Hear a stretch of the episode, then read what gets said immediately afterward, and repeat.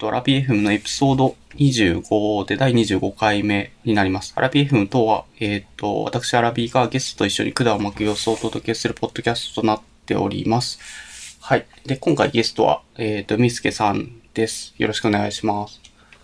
よろしくお願いします。はい。えーっと、まあ、みすけさん結構多分、あの、こう話すのもそうだし、そもそも会ったのも、随分、本当前ですよね。5、6、もっとかな。なんか、本当久しぶりという、ご無沙汰してますという感じなんですけど。うん。ボディさんとは多分6年前ですかね。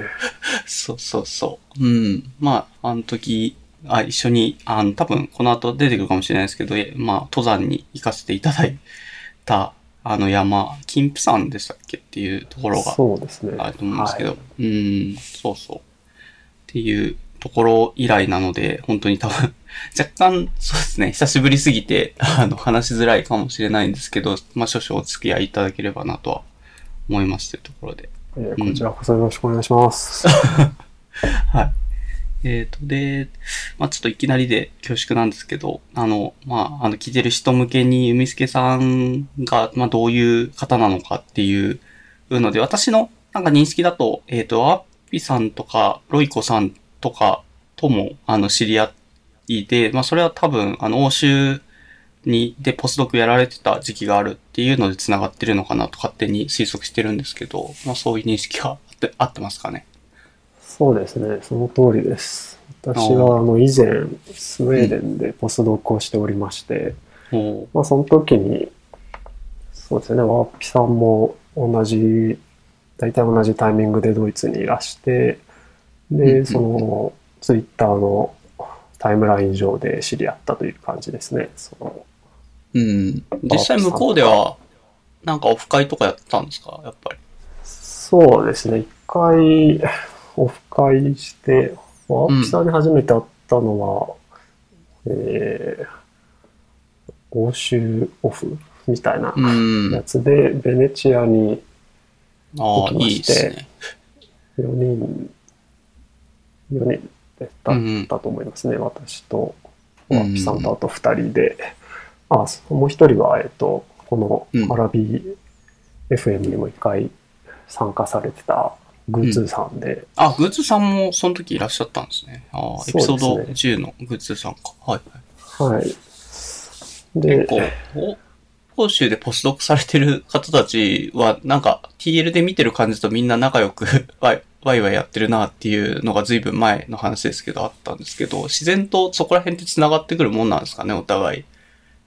欧州でポスドクやってるぞって。そうですかね。なんかまあ、うん同じ時間帯に オンライン上で活動していたんで、うん。自然と TL 上で話すことが増えて、なんとなく仲良くなったという感じですかね。はあ、なんか、海助さんはそんなにツイッター活発に、なんですかね、特に、まあ今多分帰国されてって、まあ日本にいらっしゃるんじゃないのかなとは思うんですけど、随分、あの、私と山登った時あたりから多分日本に帰国されてましたよね。さっきの話だと6年前ぐらいって。そうですうね、ん。2015年、うん。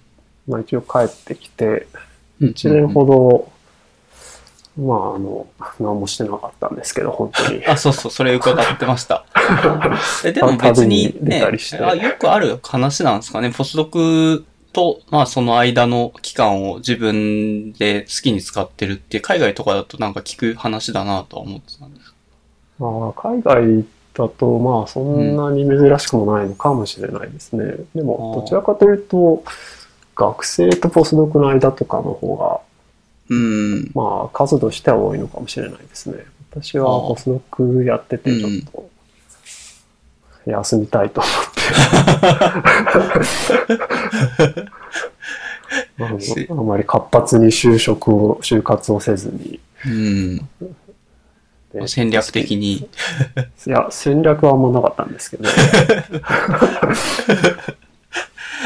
いや、強いっちゃ強い気はしますけどね。なんか、結構みんな、やっぱ次のポストを探して、なんか、平々と、なんですかね。あの、結構、疲れ、疲れてるというか、疲弊してる感も、ポスドクとかだとあるイメージはあるんですけど、みすけさんは、ポスドクからポスドクってパスもあるし、ポスドクから民間ってパスも一応考えてはいてっていう、その当時の、あの、か、なんですかね、休まれてた時の話なんですけど。ああ、休んでた時は、まあ民間企業で働こうかなというふうに思ってはいて、あ、そうなんですね。でポスドクはなかったのはなんかあるんですか？それから結構、ポスドク一回その話は、うんしますと。まあ、私はスウェーデンに行ってたんですけど、うん。その時に、うんとまあ、条件があって。そのボスだった人がうん。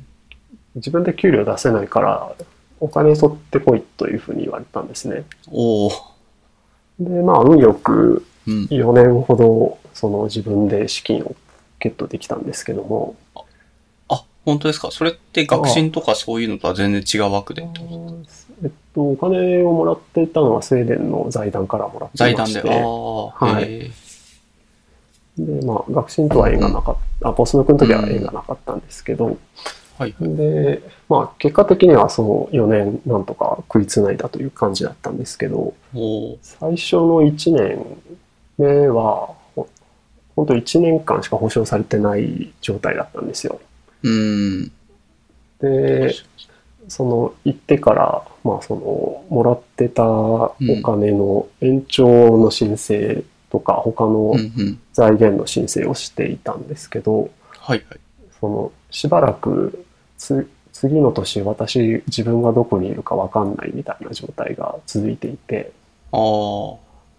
結構精神的に来てまして、あ、やっぱり次のポスト決まってないっていうのは、それなりにしんどいもの、まあやっぱしんどいですよね、普通に考えて。そうか。そうですね、しんどいし、まあ、異国の地だうし、ん。本当まあに来るのか分かんない。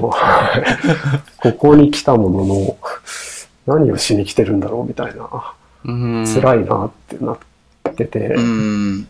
で、まあ、その私がいたところはもう教授レベルでもはい。基本的には自分で研究費を取ってこないと自分のけ、えー給料がないっていう、あまあ、、そういう環、境のところだったんですよ。えー、かなり別に厳しいっすね。なんかそういうもんなんですかね、普通があ、。スいや、スウェーデン。そうでもなないらしくて、まあ、うん学部とかにもよるみたいなんですけど、私がいた大学でも違う学部だったら、うん。まあ、ある程度保証されてるみたいなところもあった。みたいなんですけど、そんな、まあ、私も詳しく知らない、知らないんですけどね。はただまあ、私がいた、所属していたところだと、基本的には、えー自分で研究費を取ってきて自分の給料に当てて、うん。で、授業したらその分だけはうん。給料がでが大学から出るというような感じだったみたいなんですよ。うーん、研究者として雇われてるっていうわけではなくて、教育者として雇われていて、その片手間に研究をしてもいいよみたいな感じだったんですかね、そうそう。あ、いや、むしろ逆じゃないですかね。研究費逆を取ったら、その研究するポストがまあ与えられるという感じで、で、まあ授業もある程度義務があるんで、うんその拘束する時間分は給料は出しますっていう感じですかね。ああ、なるほど。そうか。で、そういう状態で。てそう ってこそ、そうすると、うんまあ、別にその場所に残れるとも自分では思ってなかったんですけど、研究職を続けるっていうことは、ある程度その、うん。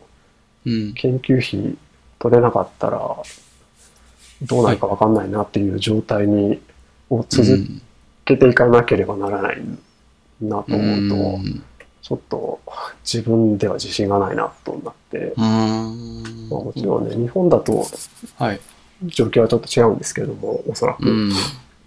まあでも、なんか、ちょっとうん。続けるのも辛いなっていう気分になって、それで、まあ企業で働けるなら働きたいとうん。いう心境に至ってましたね。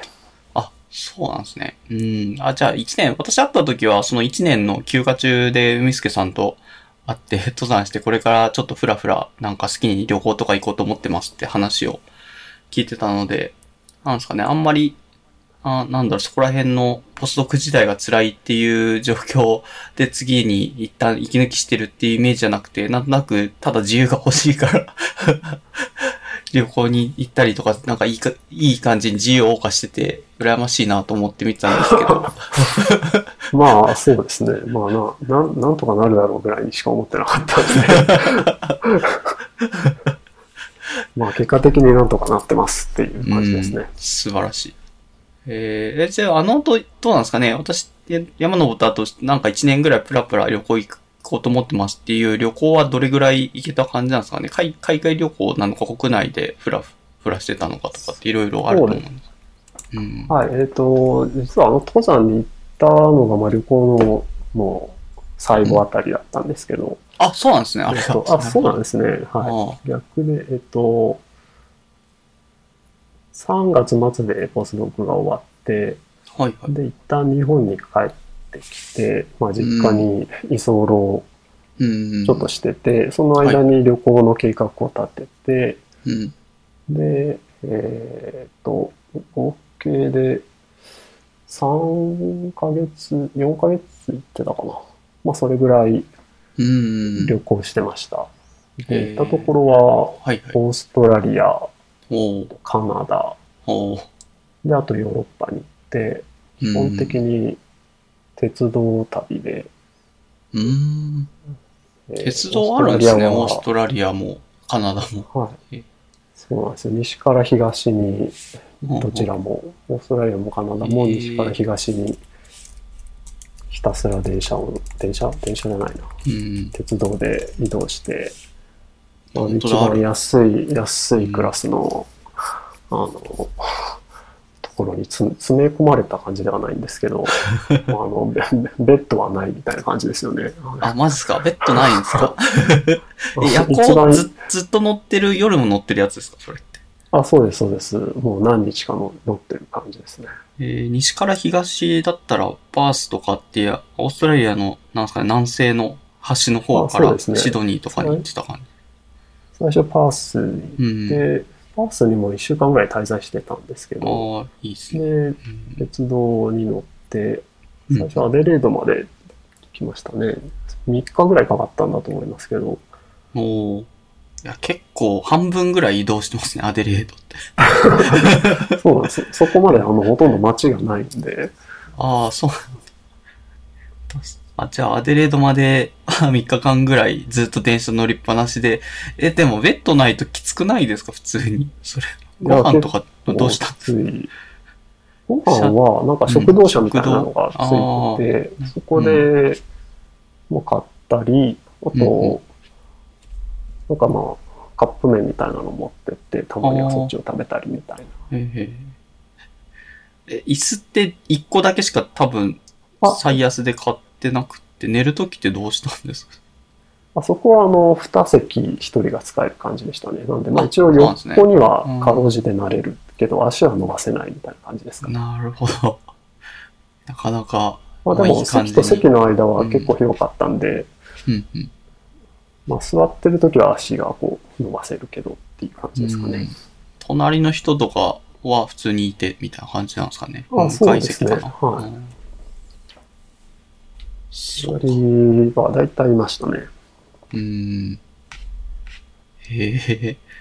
どうですかね。乗り心地というか、なんか旅情みたいなのは楽しめた感じですか ?3 日間ぐらいですか？まあ、やっぱ、まあ、そうですね。景色は、まあ、日本では見られないような景色なんで、ずっと外を見てるだけでも楽しかったですね。あと、オーストラリアだと、本当と、えっ、ー、と、パースとアデレードの間って、本当なんも、うん、ほとんどなんもないんで、途中、途中何百キロか線路があの、まっすぐなとこがあったりするんですよ。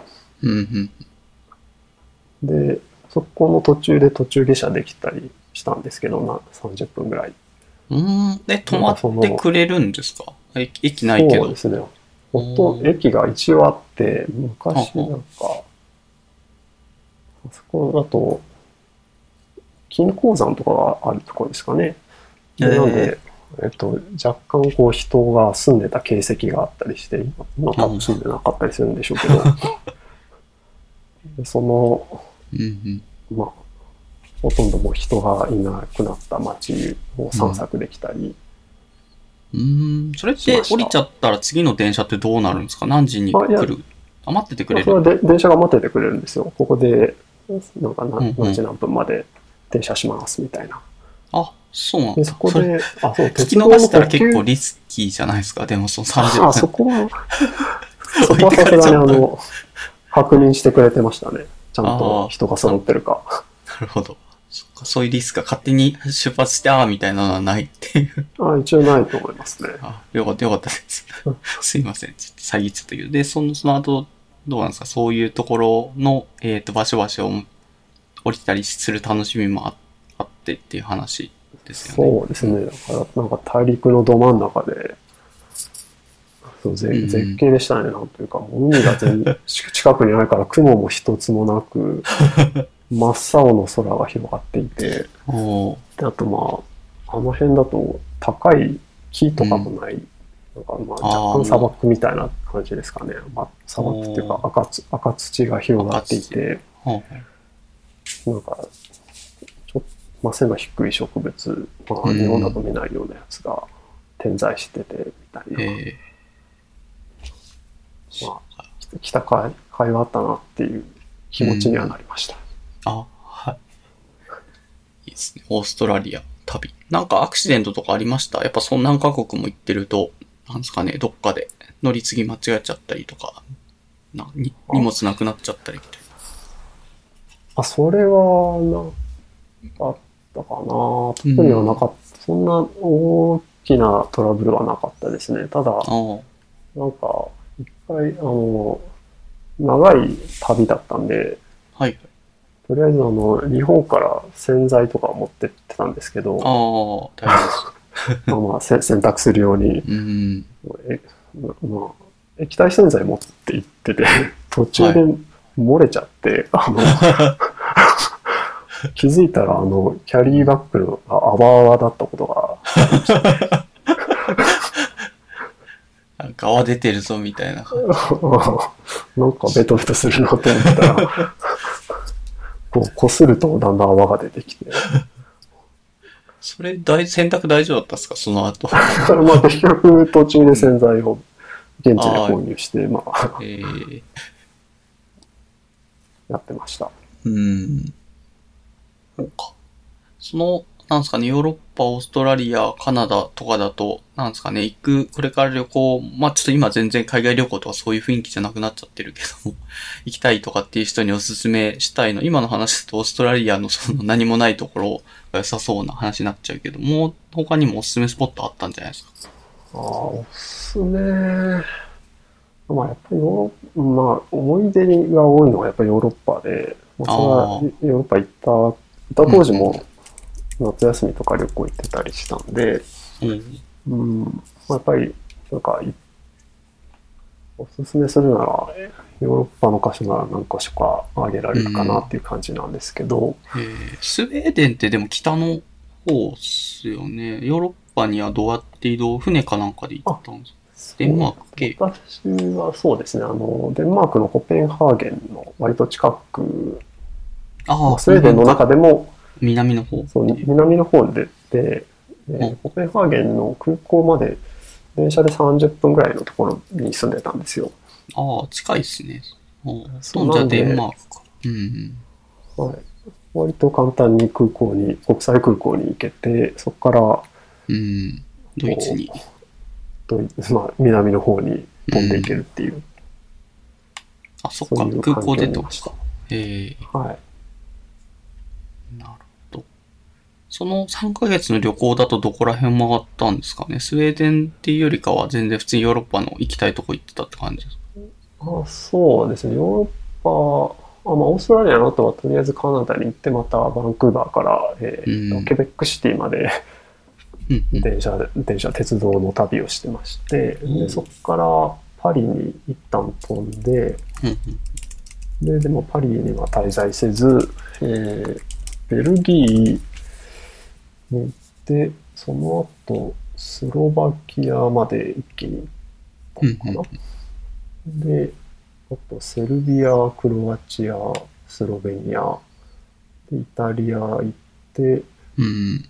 で、ドイツにしばらく滞在して、うん。うんで、帰ってきた。ああ、なんかぐるっと回すて、右回りにぐるっと回ってたみたい。そうですね。大体あの、スウェーデンに住んでた時に行けなかったところあたりを中心にああ、なるほど。た感じですね。確かに。スウェーデンからだとアクセスはあんまり良くなさそう。スロあそうキア。うことはない。あないですか？まあたまたまねなんか、そういう縁がなくて行けなかったみたいな。ハンハンガリーとかも行けそうですけど、そこも行ってたんですかね、それハンガリーとかは行きましたね。ハンガリー、おーオーストリア、ポーランド、あ、チェコ、ポーランドとかを、えっと、クリスマス休暇の時に回ったりはしましたね。あ、そっか。じゃあ純粋に、ポスドクやってた時も結構いろいろ行ける範囲では行こうとしていて、で、その3ヶ月の休暇の時には、それ以外のところを意識して回ってたっていう、なんかコンプリートみたいな感じ。そうですね。そんな感じですかね。おーいいですね。じゃあパスポートにはたくさんその辺のハンコが、まあ、残って押されてる感じなる。あ、そうです、そうです。うん。なんで、あれ、EU 圏内、EU 圏内って宣言圏内って言った方がいいのかな。はあはだと、あの、ハンコが大体同じ形してるんですけど、あ。あ、そうなんですね。入国し、そう、入国した時に飛行機で来たか鉄道で来たかで、なんかその、うん。ちょっと違うんですよ。ええあ、そうなんです鉄道、ね。鉄道で入ったら鉄道の、うんまあ、マークみたいなのが入ってて、飛行機だと飛行機のマークが入ってるみたいな。なんかそういうのが、うんうん。こう、ちょっと似てるけどちょっと違うみたいなスタンプがいくつかある感じですね。ああ、まあいいっすよね。パスポート見返した時に、あ、これ鉄道で入ったんだなって後でわかるじゃないですか。そうそうそうなんですね。あ、うんそうか。で、あ、そうか。で、一部は宣言圏内じゃないから、うん。セルビアとかは違うんで、そあこの出入りの時に、そのハンコが押され、スタンプが押されてっていう感じですかね。宣言圏内だとまあもう押されないはずなんで、ああ、なるほで、なんか、こうこういう違いがあるんだなっていうのがわかるようなパスポートになってますね。いやー、いいなーパスポート結構ページ数いっぱいあるけど、なんですかね。だやっぱ 10, 10年で出してますよね、パスポートとかって、ああいうのって。使う分には。あ、はいはいはい。5年と10年があって、なってると思うけど、なんか全部埋まるまでどっかいろいろ行きたいなと思うけど、あ私、去年、あの、久しぶりにというか10年ぶりにパスポート更新したんですけど、全然半分以上埋まってなくて、うーん、なかなか全部埋めるほど旅行行くのは難しいなとは思ったんですけど、みすけさんのやつとか結構埋まってんじゃないですか ?8 割ぐらいとか9割ぐらい埋まってそうな気がするけど、あのページ数と、その話聞いてる。ああ、でも私、そうですね、スウェーデンに行ってた途中で切り替えがあったんで、なんか、全、そうでもないですね。ああなるほど。その、いその、3ヶ月ぐらい旅行してた時から、うん。それ以降全然海外旅行できてないんで、ああ、そっか、就職して、あと国内で旅行してたりとかって感じなのかな。そうですね。うんなんで、大した感じではないですね。でもあの、スタンプ、順番にページ、順番のページに押してくれないじゃないですか。あ、そう。人にうん。大体デタラメです。空いてるところ。あれ、ちゃんと上、なんですかね、あの、じ、時間に沿ってやってくれればいいのになんかマジ適当だから、これいつどこで行ったんだろうとか、まあ、観光見れば書いてあるけど、うん、なんですかね、指定できないですね、こっちから。若干なんかね、記憶の改ざんみたいなのが行われますよね。これ、これ、いつだっけ？みたいな。うん、わかります。ハンコも別にしっかりしたハンコじゃなくて、もうめちゃめちゃ滲んでてもなんか押されてればいいぐらいだから、あんまりなんかねね、記録としては、なんか信用が置けない感じで、本当にこれで入国した証拠としていいしていいのかなって思ったりよくしますよね、見てると。そうですよね。うん。そう、ちょっといぶかしげに思いながらいつもハンコしてもらってました。うん、適当だし、擦れてるし、滲んでるけど、これ大丈夫なのかなって思います。なんかもうデジタルでやればもうちょっとなんかちゃんと管理できそうですけど、パスポートの仕組み自体はなんかそこまで綺麗になんか IT ができる感じでもないんですかね、まだ。ああ、でもそういえば私が行ってた時でもすでにヘルシンキの空港とか、はいはい。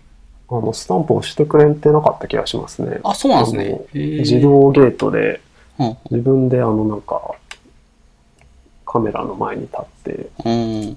それでなんか OK みたいなのが出たら通れるみたいな感じだったんで、スタンプすらもでもう OK で特に犯行、パスポートはいらない、見なくていいって感じなんか、えっと、パスポートはその開いて、1ページ目のところを開いて置くところ、置くところが確かあったような気がするんですけど、れるやつか。うんうんうん。はいはい、そこを置いて、あと自分がカメラの前に立って、で、なんかそこで照合かなんかしてるんですかね。ああ、多分、同じ人かどうかみたいなのを記録取っとくんじゃないですかね。うん。で、あそれで、スタンプも押されず終わるっていう。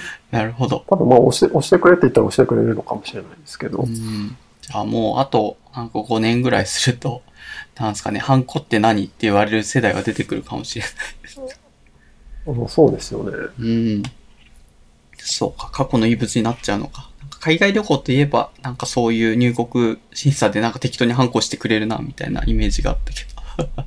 そういうのもなくなっちゃうの。なんか旅情がちょっと減っちゃう気もするけど。まあまあ。なんかそういえば私の両親がイタリアに旅行した時に、はいはい。その、まあ多分久しぶりの海外旅行だったんだと思うんですけど、ほ久しぶりに多分パスポートを作っていって、うほで、まあ、そのスタンプを押されるのを楽しみにしていたみたいなんですけう。ど、あまあ、久しぶりの海外旅行だからというのもあ。って、ん。そしたら、なんかまあ、しその団体旅行に行ったんって言ったんですよ。うん。そしたら、あの、ここの、そのグループみんな通っていいよみたいな感じになって、あ、もういいからいいから行けっていう感じになって、雑だな。雑な入入国審査でスタンプが押されてなかったっていう。悲しんでましたね悲しいですね。全然チェックしなくて、まあ日本から来て団体旅行だから大丈夫だろうみたいな。そう、多分そういう考えなんでしょうね。まあ、まあね、旅行者としてはちょっと緊張、ちょっとした緊張しなくていいから楽っちゃ楽だけども、反抗してくれないってちょっと寂しいってなんかわかりますね、そういう話。うん、そうですよね。なんか、こう、記録が、まあ残ってるっていうのはちょっとやっぱ嬉しいものですよね。はい。すいません、結構 聞いちゃったけど、まあその3ヶ月旅行して、その後も何ヶ月かちょっと充電期間みたいな感じで、国内で、まあ私と登山行ったりとかされて、で、それで就活を適宜ぼちぼち1年後ぐらいから始められたって感じですかね、帰国後の。えーで、旅行終わって登山して、まあしばらく、1、2、1 2ヶ月ぐらいはもうちょっとゆっくりしてた気がしますが、うん。それぐらいからまあ、ぼちぼち仕事探すかとなって、で、まあ苦戦して、で、苦戦やっぱするんですね。なんか研究職だとなんか落ちるのが当然、なんかそういう出しても出してもポストどんどんそういう落とされて、あの、サイレントでお祈りされていくみたいなのよく聞くけども、民間でも結構やっぱりって感じであるんですかねっていう。そうですね、あんまり、まあ出し、そんな数も出してなかったのかもしれないですけどね。あうん、まああん、なかなか決まらずっていう感じだ。で、ようやく、そのうん、ポスドック辞めて1年ぐらい経ったぐらいでようやくはい。宿ってくれるところが見つかって、うん。で、そこからは民間で働いています。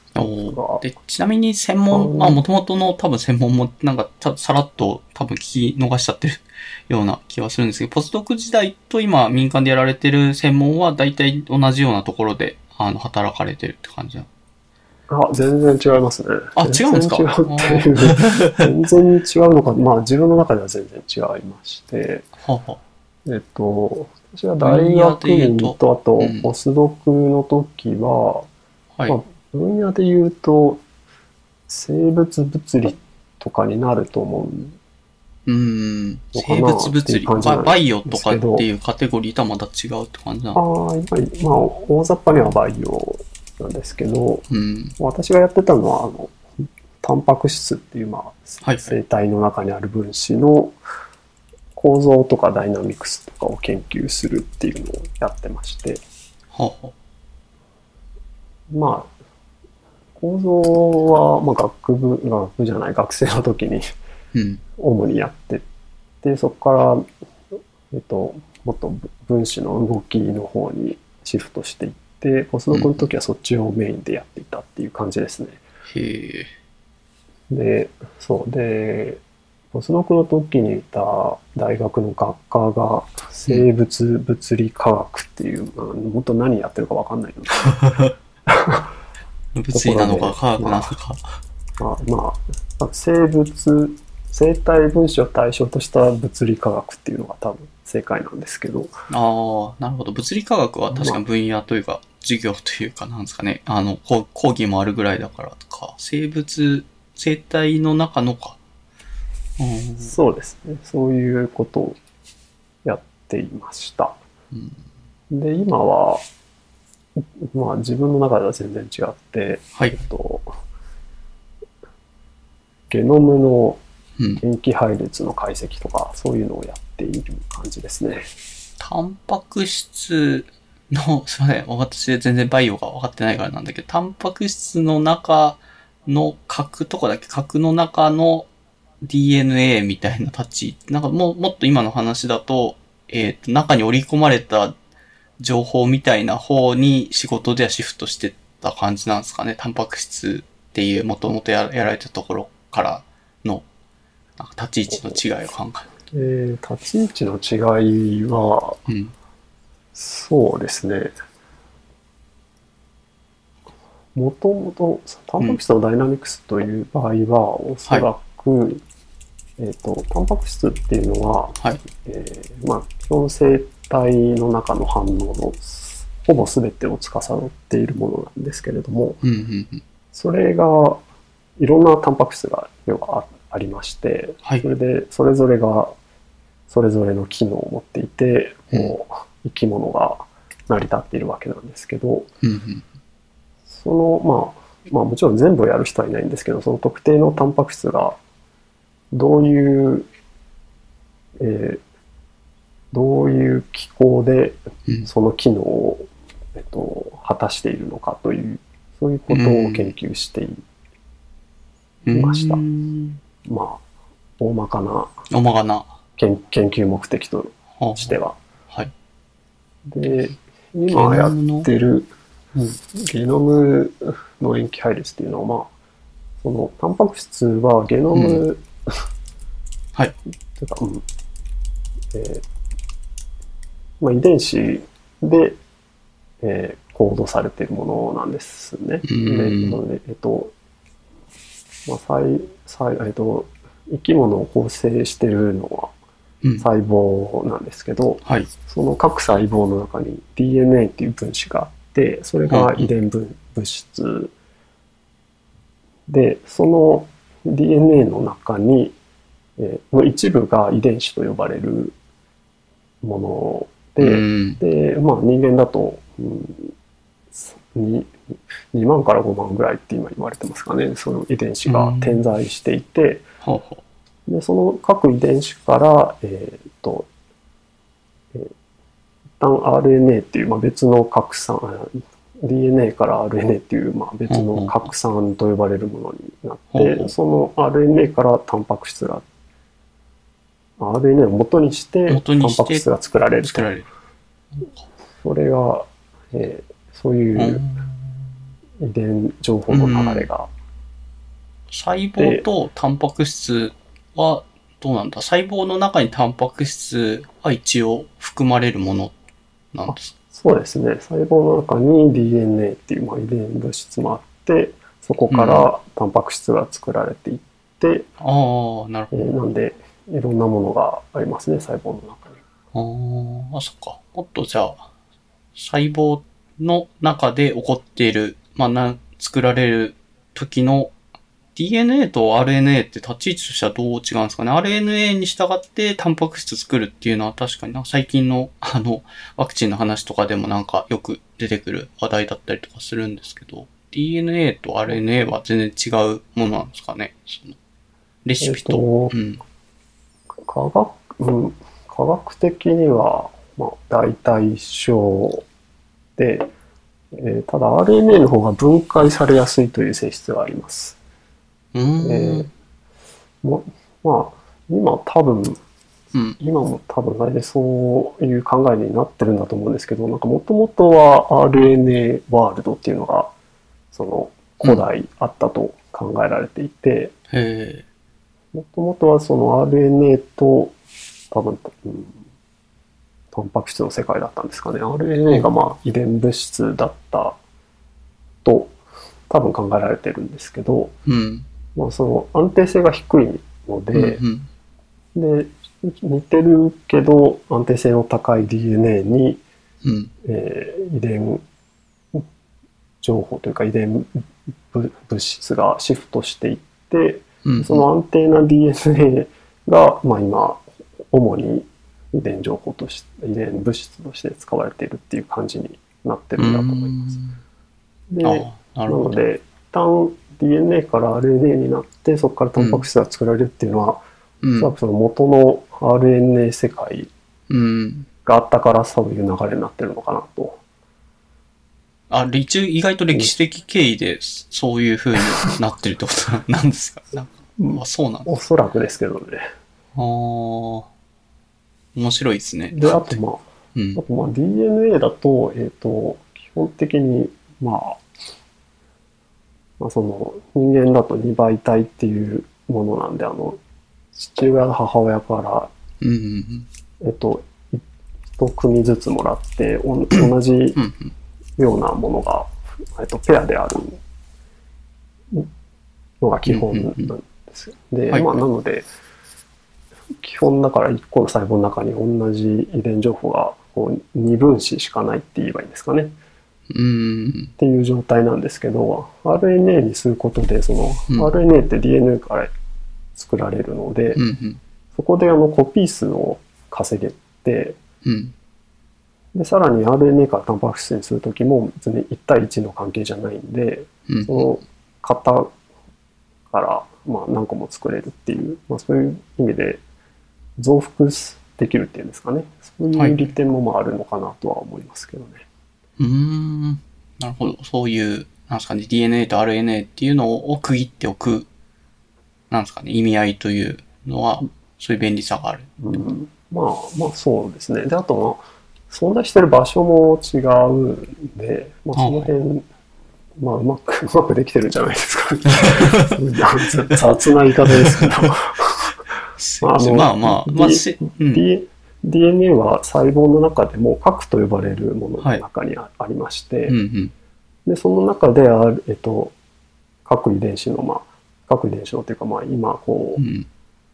えっと、機能させた遺伝子の RNA を作って、うんうん。でそれを核の外に取り出してきて、そこからタンパク質にするっていうのが、まあ、基本的な流れになってます。ええで、まあ、核をの中に DNA を保存することで多分、うんあの、まあその変な、まあ、遺伝、変なっていうか遺伝情報をこう安定に保てるっていう利点があるのかなと。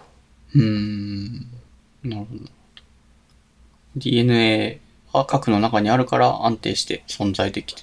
で、ちなみに、まあえっと、みすけさんがお仕事でやってるのは、その DNA 自体の、なんですかね、解析とかなんですかね。バイオインフォ的な話なんですかあ、そうですね。そういう感じですね。まあ、最近は DNA 自体うん。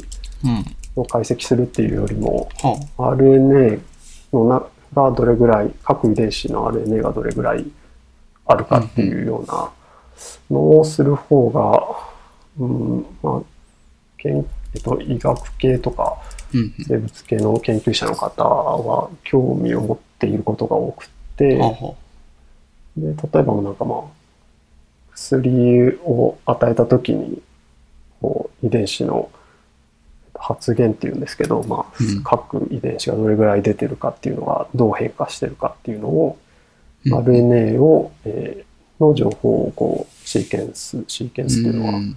えー塩基配列の、ああ、AG、なんだっけ、CT あそうですね。4つのやつ、うんうん。の並び。それを、その塩基配列の決定をしてから、うん。その核遺伝子がどう発現してるか。うそのん。発現の差を見るとか、そういうのの、うん。まあ、研究のお手伝いをしてるという感じですかね。ああ、じゃあ薬の効果を、なんですかね、一応確かめるような、まあ、それはすごい需要がありそうな仕事な気はするな。うん。えー、なんかバイオって自分が就活してずいぶん前ですけど、なんか10年前とかかなぐらいの時だと全然なんですかね、就職先がなくて、えーっと、私 IT 系なんですけど、その私と同じような IT 系の企業にバイオの人、バイオのドクターとかの人が就職しようとしてて、なんかそんなに働く場所ないんだと思ってびっくりした覚えがあるんですけど、えっと、海助さんが就活されてたこう6年前とかは、そういう、なんですかね、民間で、ちゃんとお金になるようなバイオの就職先っていうのが存在していたっていうことなんです。それがすごい頑張って探したからあったって感じ。あんまりなないかもしれないですね。まあもう 結構厳しい、厳しいとは思うんです。ただ、その、私が今やってるのは、はい。まあ、バイオインフォマティクスと呼ばれるようなうん。分野なんで、まあ、扱ってるのはその、えーまあ、私自身はその実験したりしないんですよ、今は。ほうほうほデータがあって、それを解析するとか、そういはいうことをやっているんですけど、それにあたって、まあ、場合によっては自分でこう、それ、それを、その解析用にスクリプト書いたりとか。するんですけど、はい。まあ、なんで、生物の知識が、まあ、多少なりあって、うん。かつ、ある程度プログラミングができるみたいな、うんそういう人だと、一応仕事は見つけやすいかもしれないですね。おーなるほど。じゃあ、あの、生物一本で、なんですかね、大学でやっていた、まあ、でもどうなんですかね、今、競技だとみんなプログラムとかも一緒にやってたりとかするんですか？まあ、昔もそうだったのかもしれないですけど、そこは。学部とか、修士とかでも。うん。なんか、そうですね、最近はそうなんじゃないかなと私も思ってるんですけど、うん。まあ、同僚を見ていると、そうでもないなっていう感じです。そうなんですよね。なんか意外と、なんか二つ、プログラミングのスキルと、あと、なんだろう、あの、専門的な、まあ、今の話だと生物の、そういう知識とか、まあ、私やってた時は物理の知識とか、なんか両立意外としづらいような側面があったのかわかんないけど、両方できる人そんないないなと思って、前職働いてた時見てましたけど、やっぱり身近見ててもそんな感じですか？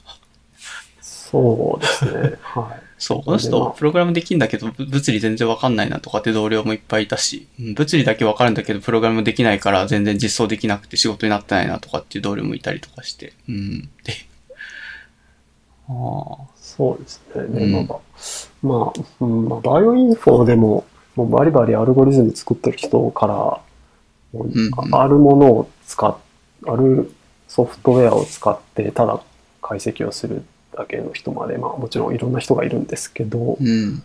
まあその後者の場合でも結構こう、これとこれとこれを組み合わせたらこういう実解析ができるなとか、うん。それにはやっぱりバイオの知識が多少なりとも必要うだったんり。し、まあ、両そうですね方必要って言えばいいんですかね。は両方の知識が必要で、い。うん。で、あの、でそういう人が案外いないのかな？っていう感じですああ、ね。まあ、自分でこう、研究、自分の研究テーマがある人はまあ、あまり民間企業に来ないっていうのもあるかもしれないですけどね。うん。まあそうですよね。うん仕事がまずありき、ちゃんと、あの、売り上げにつながる仕事がありきで、あの、お客さんから依頼が来て、それに対しての成果をアウトプットするっていうのは、まあ、普通の企業のやってること、かつ目的の一つだとは思うんで。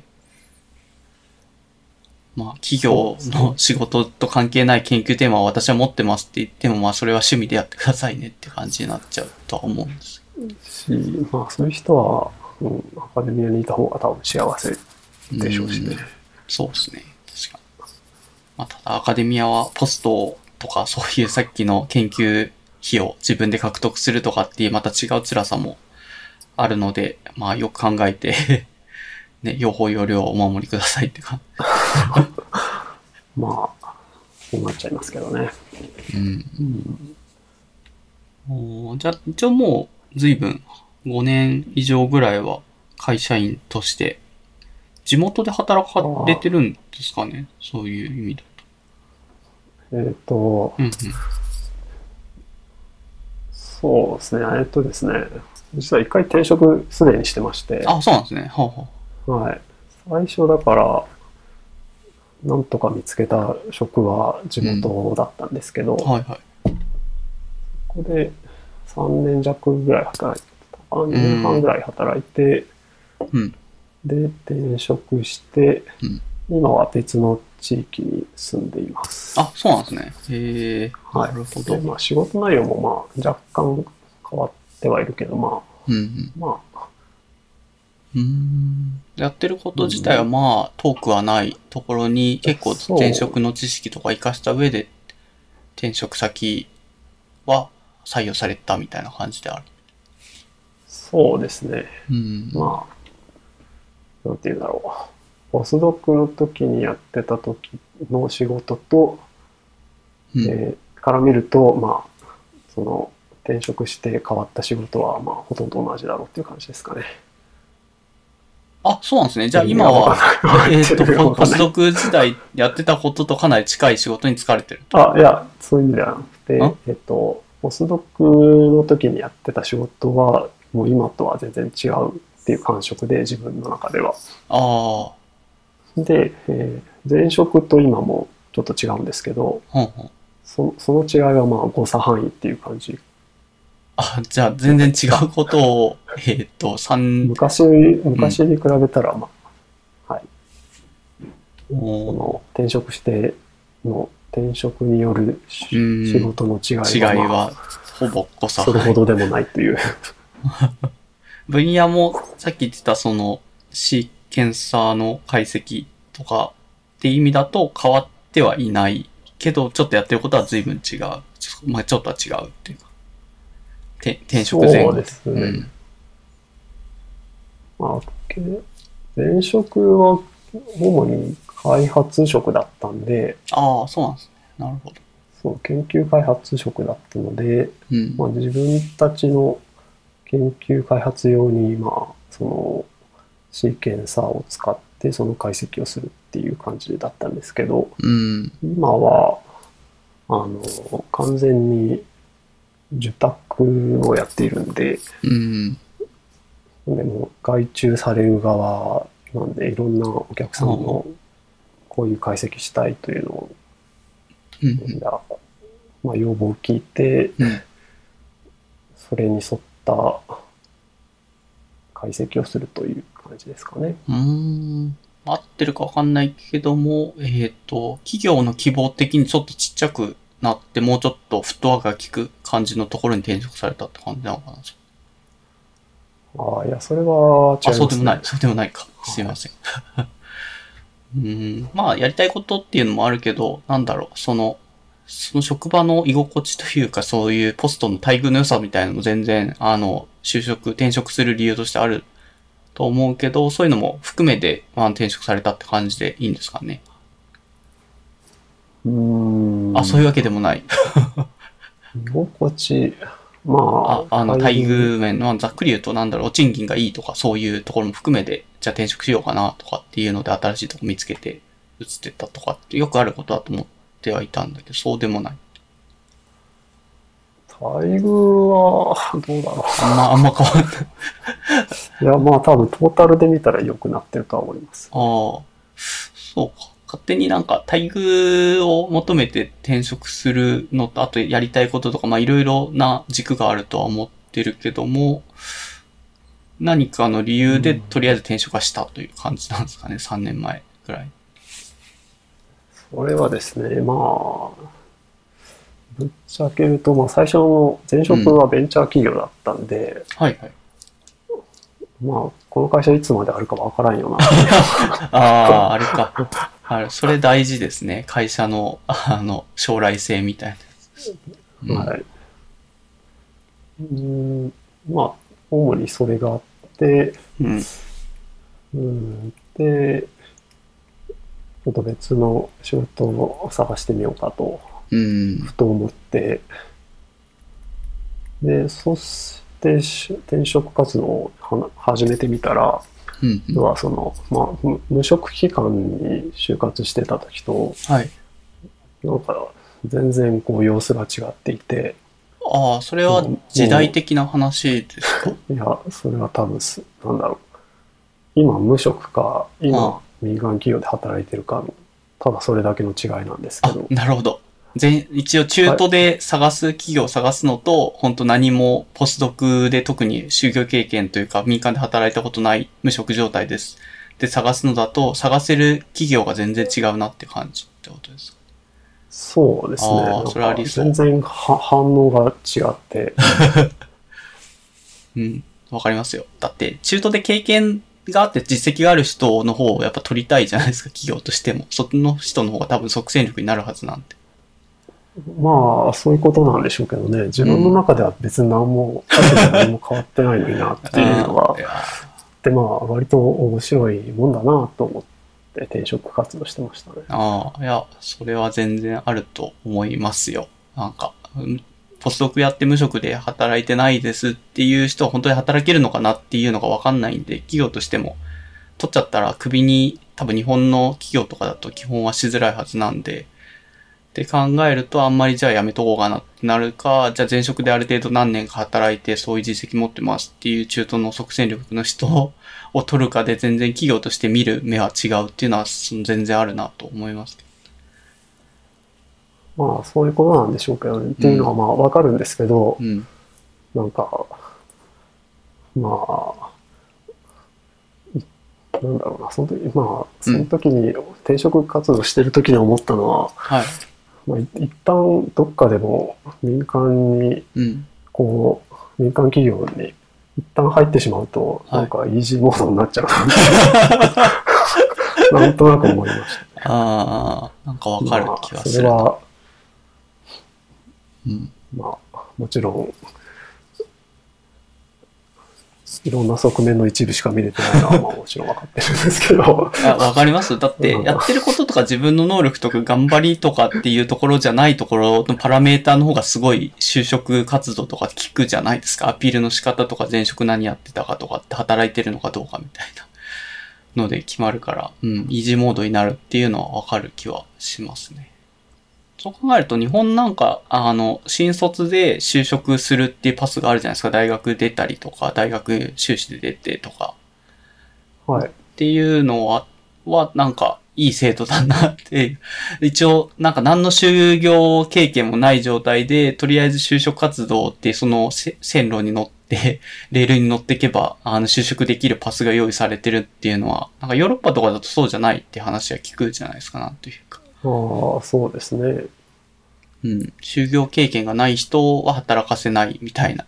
じゃあ学生の人どうするのかって言ったら、インターンでバリバリ1年間ぐらい働いて、それでどうにか就業経験として入れてもらうみたいなことをドイツとかでやってるっていう話を聞いたりとかして、うん、大変だけど日本は結構レールに乗ってとりあえず、なんかそういう新卒採用してる企業に入って、一回入ると一応中、中途というかあの経験がつくじゃないですか、そういう、この人働いたみたいな。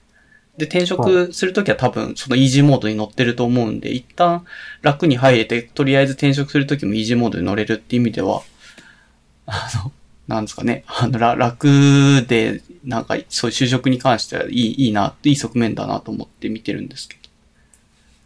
そうですよね。うんまあ、それは、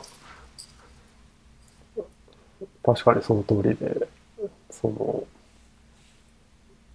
レールに乗ることに、こう、うん。躊躇がない人は、とても、楽、楽っていう言い方はいいのかわかんないですけど、うん。まあ、そういうシステムなんだなっていうのあ、は、そうそう、つくづくご合理的に、合理的？合理？うん。なんかまあ、そういうふうにシステム化されてんだなってことなんです。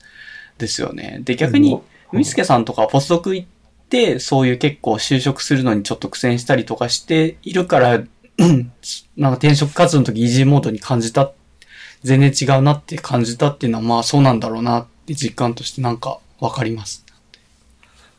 そうしかも私なんて特にもう、ほぼ1年無職期間があって、うん。で、なので完全にこはい。う、日本社会の、で、敷かれたレールからもう完全に外れた人だと思うんですけど、ある意味。そうそうね。それなのに、それなのに、転職しようと思ったら、んなんか、その、割とこう、は反応が良くって、うん。まあ、それは一回レールにの乗れたから、そういう意味ではどっか 腰掛けでもいいから就職しちゃえってよく、あの、IT 業界でもよく言うんですけど、プログラマーになりたいんですけど、どうすればいいかですか？って、ブロブラックでも何でもいいから、一回就職して経験を積んじゃえば、次転職すれば、あの、キャリアアップどんどん転職してお給料上げていくことできますよってよくアドバイスとかで見るけど、なんかわかるなっていう感じはしますよ。そうなんでしょうね。だからなんか、いやもう、私の経歴見たらなんか、どう考えても外れた人だってわかるんだろうに、なんかそこは気にしないんだなっていうのが、うん。だから直近のね、多分キャリアしか見てないんじゃないかなとは思うんですよね。なんか、ああいう採用してる人たちって。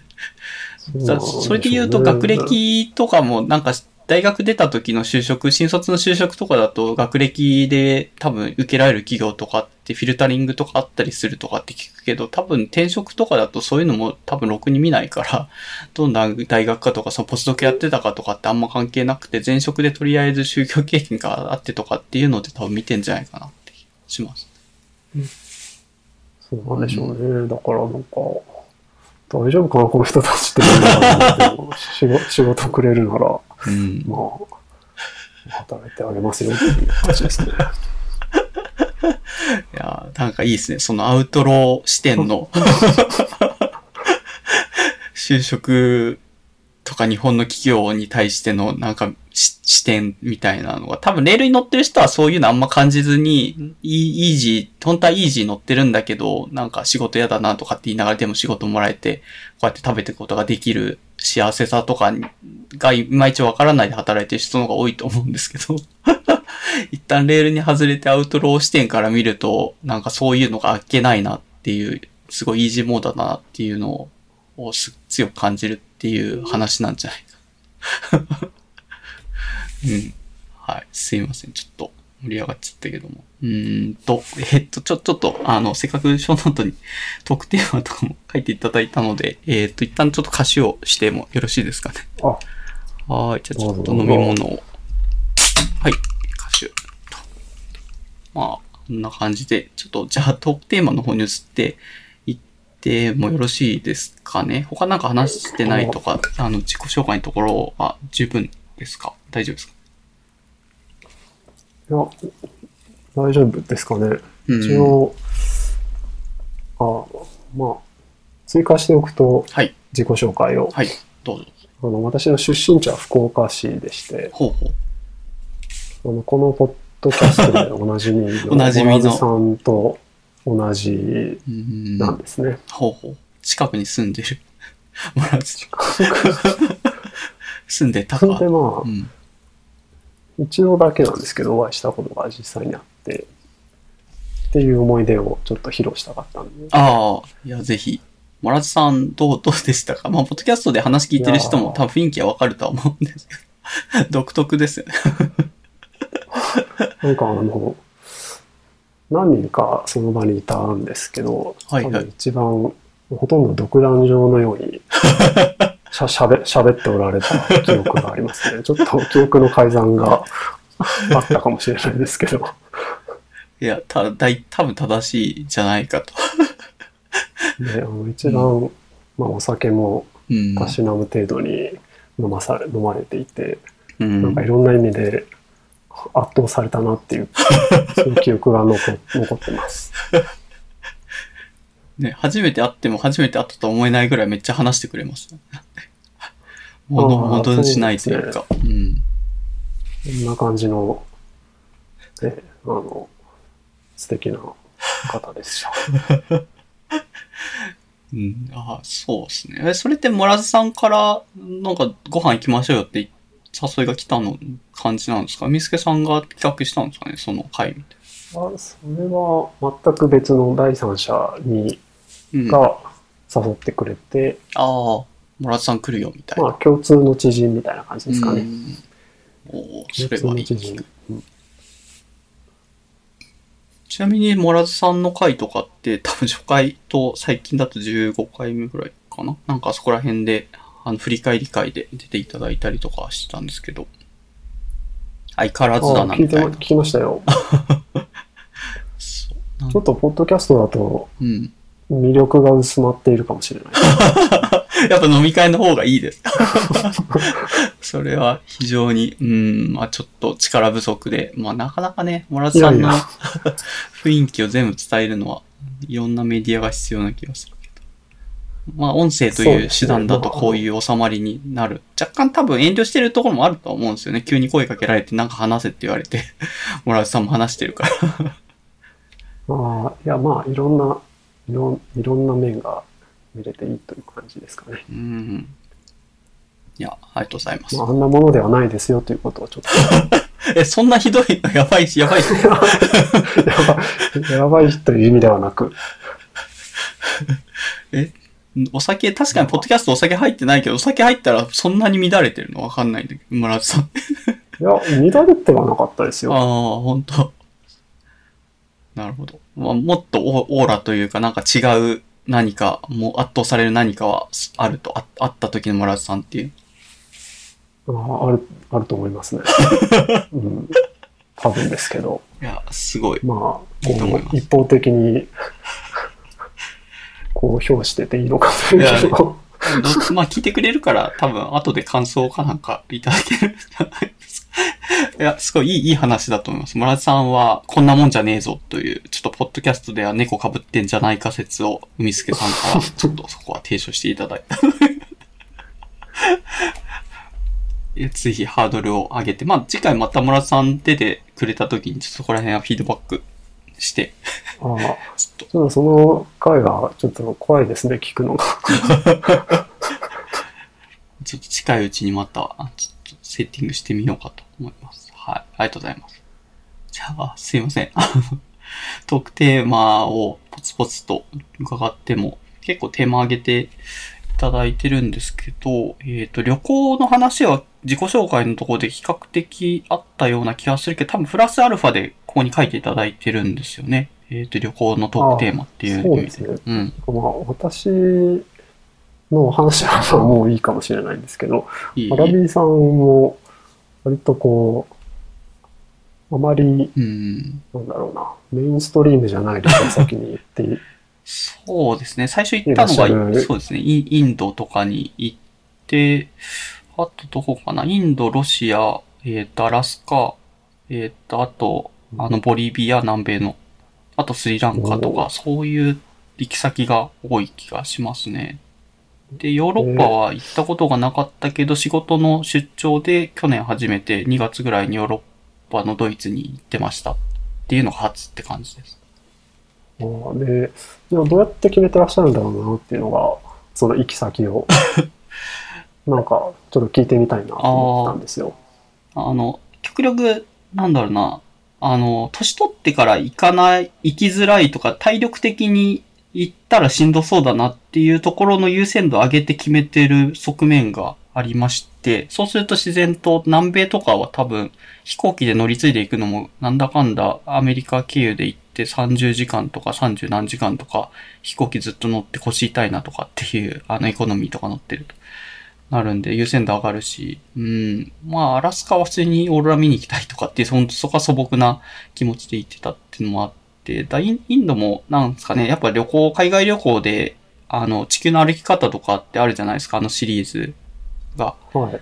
旅行雑誌みたいなのを読むと、インインドの地球の歩き方だけなんかノリが違うんで。大体、が違うっていうのは、あの、みんなひどい目に遭ってるエピソードがいっぱい書いてある。なんか、こんなにいい土地ですよとか、こんな観光の名所がありますよっていうのを紹介してくれる雑誌だと思うんですけど、なんか被害者の実話みたいな話が、その、ひひたすら書いてあって、なんか、そんな危険な場所を 旅行雑誌としてネガティブに紹介していいのかっていうぐらい結構ネガティブな話が書いてあったりとかするんで面白いなと思って決めた感じ ですね。そういう意味だと、なんだ、行って、あんまり行きたくないというか将来的に体力がなくなった時になんか行きたくないなって思う場所の方を先に行っとこうかなという気持ちで決めた結果の感じが多いかなという気が、そういう意味だとバックパックとかで行きたいなとかっていうところは行きたい気がしてますって感じですかね。なるほど。うん。そのインドのひどい経験っていうのは、どういう感じのことなんですか？お金を巻き上げられるとか、お腹を壊すとか。あ、そうですね。お腹は幸いなことに壊さなかったんですけど、なんか基本ずっとぼったくられてた気はしますね。そうなんです いや、本当そうなんですよ。あの、なんか、お店行って普通に買う、水とかって必需品じゃないですか？水飲まないと死んじゃうから。はい、買うんだけど、なんか2週間ぐらいずっとお店で言われたお金、値段で水買ってたんだけど、なんかある時お店のなんですかね、あの、ペットボトルに、あの、値段が書いてあるっていうのに気づいて、あれ、これ、15ルピーって書いてあるけど、なんか20ルピーって言われてるのなんでだろうって思ってお店の人に、あれ、ここ15ルピーって書いてありますけどって、なんか聞いたら、16、なんか下打ちチってされて、じゃあ15ルピーでいいよって言って15ルピーで 売ってくれるようになったっていうのが、それ以降はちゃんと、そこ、その、ね、値札というか、そ、そこの表示はちゃんと確認するようにしたりとか、うん。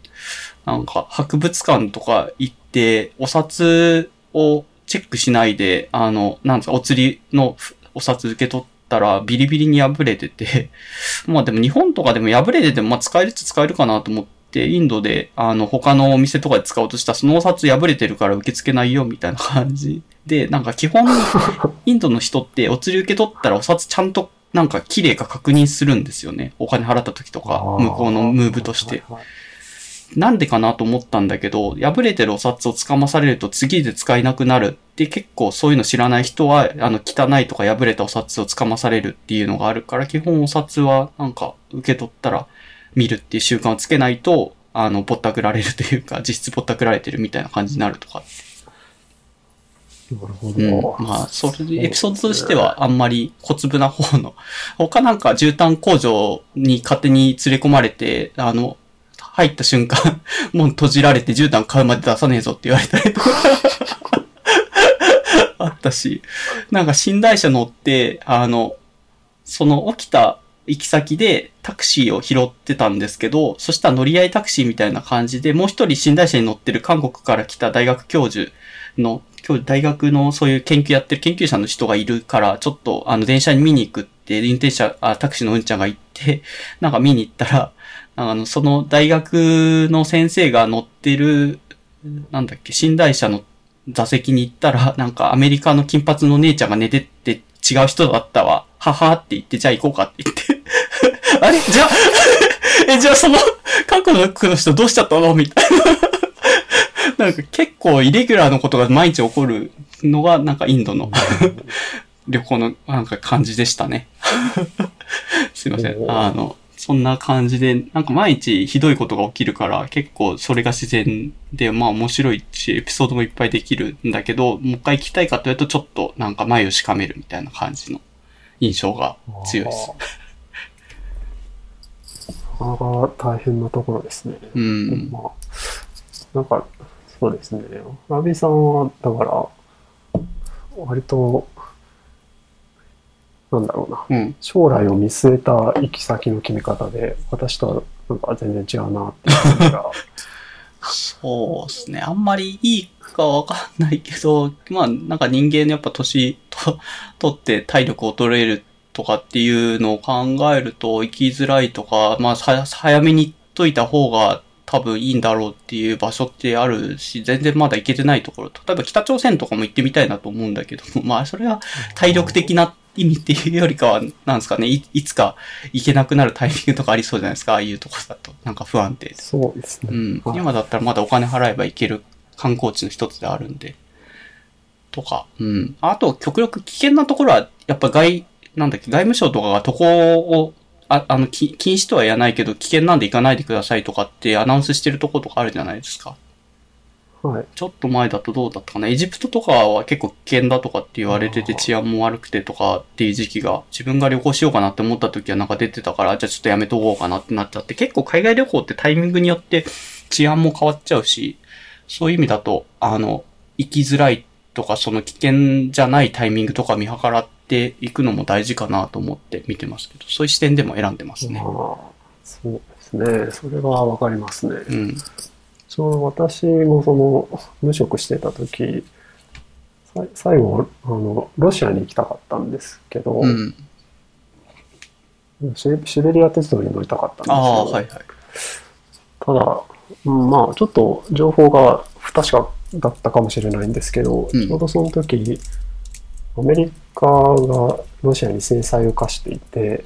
なんか、ビザとかマスターカードがロシア国内で使えないみたいなうん。情報があって、うん。まあ、それもあってと言った方が正しいんですけど、それで断念した記憶がありますね。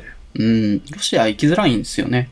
なんか、自分の時も、あの、行く時に勝手にビザとかを、えっ、と、自分で申請するっていうよりかは、ロシアビビザってなんか事前に業者に頼まなきゃいけなくて、それなんでかっていうと、ロシアに滞在する場所を事前に全部、ホテルとか予約して登録申請しないといけないっていう、あんまりそういう国多くないと思うんですけど、そこまでビザに求めるっていう事前準備みたいな。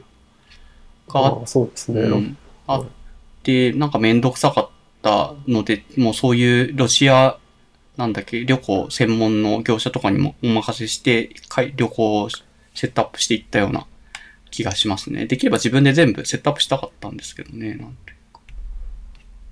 そうですよね。うんそうビザも、うん、ロシアは結構大変そうだったんで、まあうん、めんどくさいです、あれまあ、でもまあいつか行ってみたいなと私も思ってはいますね。うんいやーいいですよ。雰囲気が、文化がある感じはしますよ。ドストエフスキーのお墓とか、なんだっけ、見てきました、そういう。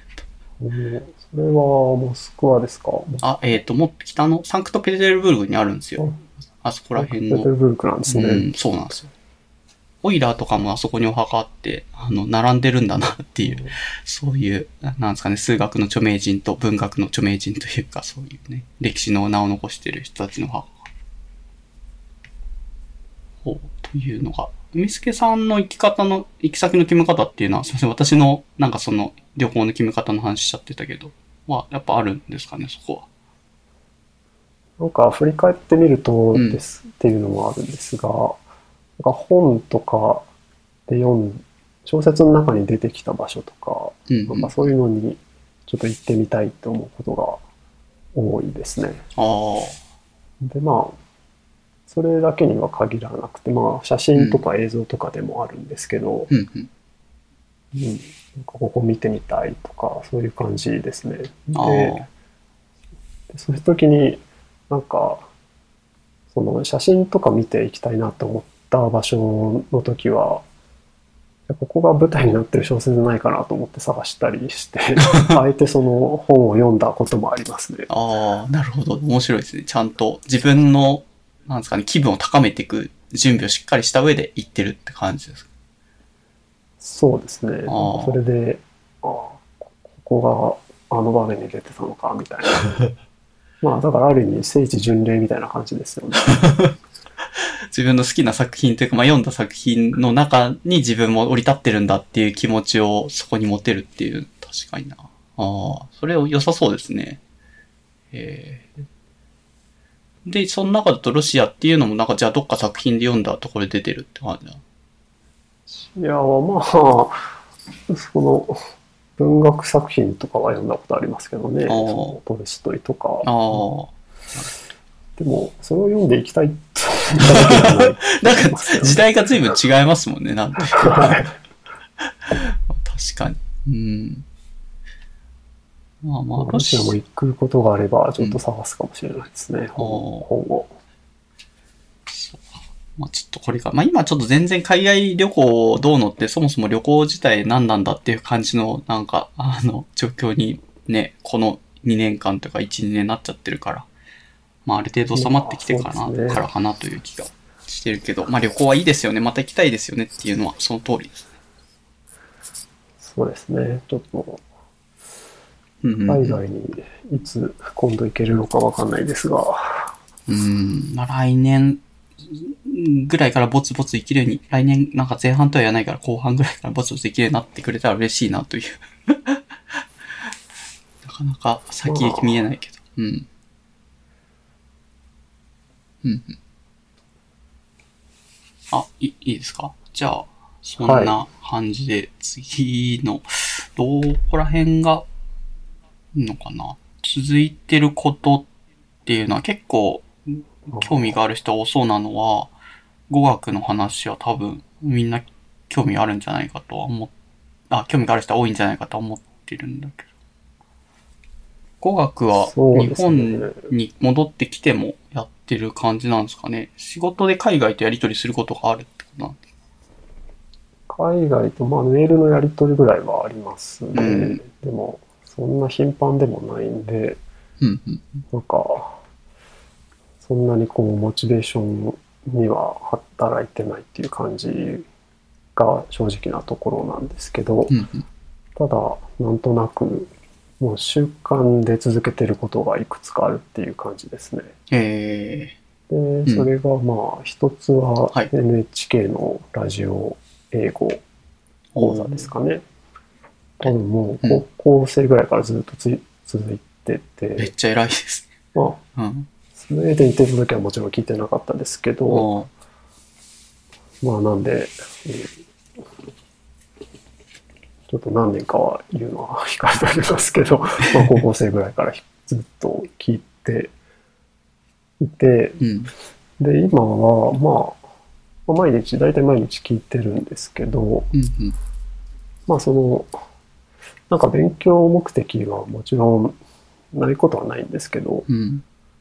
今あの、えっと、今だとビジネス英語っていいのかな？っああ、ありますね。ていうのが、まあ講座があって、うん。で、その端末に、うん。あの、読者投稿型の英作文コーナーがあるんですよ。結構骨太の英作文をさせられる。でほう、なんか小小説の一部とか、なんかの誰かのエッセイの一部とかう、ん3、4段落ぐらいえ英語に訳しなさいっていう感じで、で、なんか優秀なうん。うん。作品、作品、作文がはい紹介されるコーナーが。あるんですけど、そこのその佳作とか入選とか、うんまあ、何作何何人か出るんですね毎月。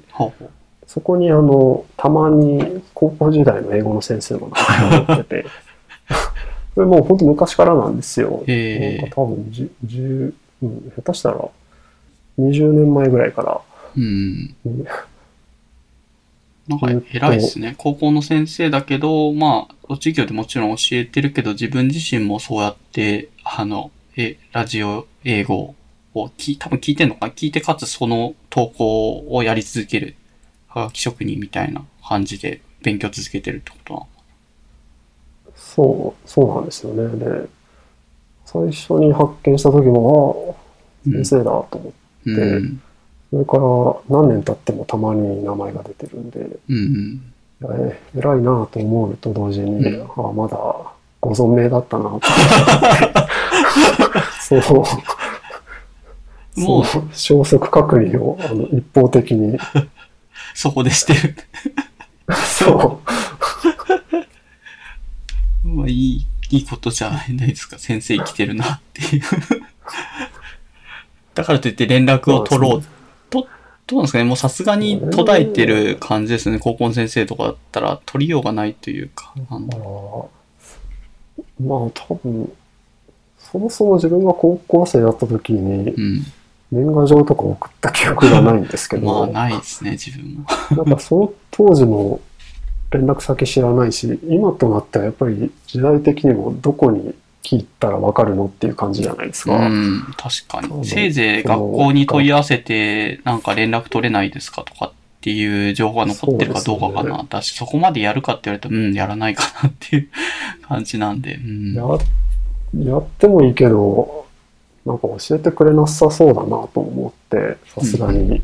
で、どこの誰かもわかんないじゃないですか。まあ一応まあ卒業生と 名乗ることはできますけど、それも正しいかどうかもわかんないわけだし。うんまあ何年に卒業したなんとかで卒業アルバムのところ名前見てもらえればありますっていうぐらいしかせいぜいできないかな。それの情報が正しい、自分が自分であるっていう証明はちょっとうんなんか難しいかな。なんてまあ、せうんでまあ、まあ、成功法でいけば 教えてくれそうな気がしますけど、うん。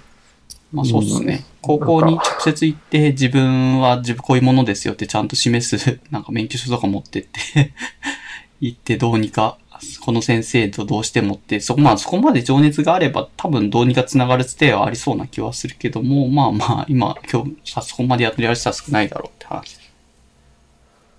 そうですね。うんで、そこまでまあ、やる情熱がないと言った方が正しいのかもしれないですけど、まあ普通だと思いますよ。そこまで、そこまではせずに、まあ、あ、先生元気なんだなと思って、うんうんこう、ちょっと嬉しい気持ちになってますねあ、あたまに。すごいいい話だと思います。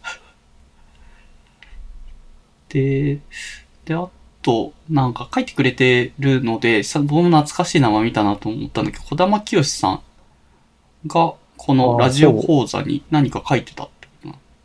そう。ですね。昔、ん。その、でね、アナウ幼ンサー少の、うん。はい。幼少を紹介され、されてたんですよ。その、端末のエッセイを連載されてて、そこで毎月一冊、こういう本があってっていうのをまあ紹介されてたんですけど、うん。それを、そのエッセイがある頃に、まあ、ふと、私大学生だったんですけど、はい。まあ割と暇な大学生だったんで、そっか、英語の小説でも読んでみるかと思ってうん読み始めたんですね。うんで、まあ、まあ日本語と違って全然読むスピードが遅くなるんですけど、うん。うん。そうですね。まあ、それにもかかわらずなんか、その訳、日本語訳の小説があっても、あえて英語の本を買って読んでいるっていううのがん。続いてますね。あ、今もやってるんですか？今も読んでますね。へえ。もう、だから年に数冊ぐらいしか。読めないんですけど、え、結構、なんだろうな、そもそも、要所で読むと、なんか、うん、やっぱり入り、入りというか、その、な登場人物の感情とかがやっそこまで如実に、う、なんですか、楽しく読めるもんなんですかっていう、ゆっくり、ゆっくり読む分には全然いいんですけど、それで読みたい本が楽しく読めるまで、なんか大変そうだなっていう気がするんだけど、それは早いタイミングで、もうすぐ読み始めてみて、なんとなく楽しく読めてた感じですか、最初の方と。あの、やっぱどういう本を選ぶかでも結構、うんその楽しさが変わって、なるほど。その、まあ、1ページ読むうん。中で、うん。まあ、ほとんどの単語わかるとか、うんまあ、せいぜい1個ぐらいわかんない単語があるぐらいだとう、ん。あまり、その、いちいち住所調べなくても大体意味が取れていくんで、そんなにストレスなく読めはすると思います。ああ。で、そういう小説を選べば、うん。まあ、割と楽しく、まあ、もちろん話の内容によるんですけど、はい。楽しく読めるというか、最初は辛くても、うんだんだん、その、楽しくなるフェーズが出てくるなるほどね。で、まあ、楽しいなと思うのは、やっぱり、その、うん。作者の方が書いたそのものを読めるっていうのが、やっぱりうん面白みの一つなんじゃないかなと。思いますね。で、ものによっては本当にあの、なんかあの、文章の流れがすごくノリが良かったりうん。して、そうすると、なんか単語が、知らない単語いっぱいあるけど、なんかのノリで読んじゃうみたいなうん。こともまあ、場合によってはありますね。で、ただもう合わない小説だと本当辛いです。なので、もうその、その場合は諦めるっていう感じですけどね。どうやって要所を探してるんですかね？最初はなんとなく適当にじゃあ何でも好きな作家の人の要所、現象を読もう、当たろうみたいな感じだったんですかね？日本語で読んだことあるやつとか。うん。最初は、だから、小山清さんがおすすめされてた本とかを中心に読んでいて、うん。それ以降は、まあ、そうですね。なんか話題になってる本とかが多いかなっていう感じですかね。なんか、うんまあ、大体ミステリーが多いんですけど、あでミステリーだと、うんまあ、毎年のように。こうおすすめの小説ってある、なんか出てるじゃないですか。うんはいはい。おすすめ海外ミステリーみたいなの。出ますね。昔だとダヴィンチコードとかな。今だと、最近だと何があるんですかね。結構、確かに毎年出てる気がする。最近だとアンソニー・ホロビッツとかですかね。うん、なんかそのあたりを読むことが多いかなと。あと、まあ、たまに、まあ、ミステリー好きの人にうん。おすすめを教えてもらったりして。で、で、あえて要所を買って読むみたいな。うん、翻訳は結構早いタイミングで出るのは知ってるけども、あ、でも、それが出るよりも先に読めるっていうメリットもあるとは聞いたけど、そういうはん感じでもないんだよな。うん、なんかもう、あある意味意地になってる。うん。ああ、一応、現状でまあ、読めないことはないなら、現状読んでやろうという、なるほど。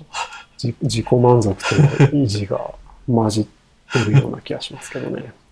ああ、それは英語、語学学習に対してはどう、どうですか？なんか聞いてる感はある、ありますか？なんて。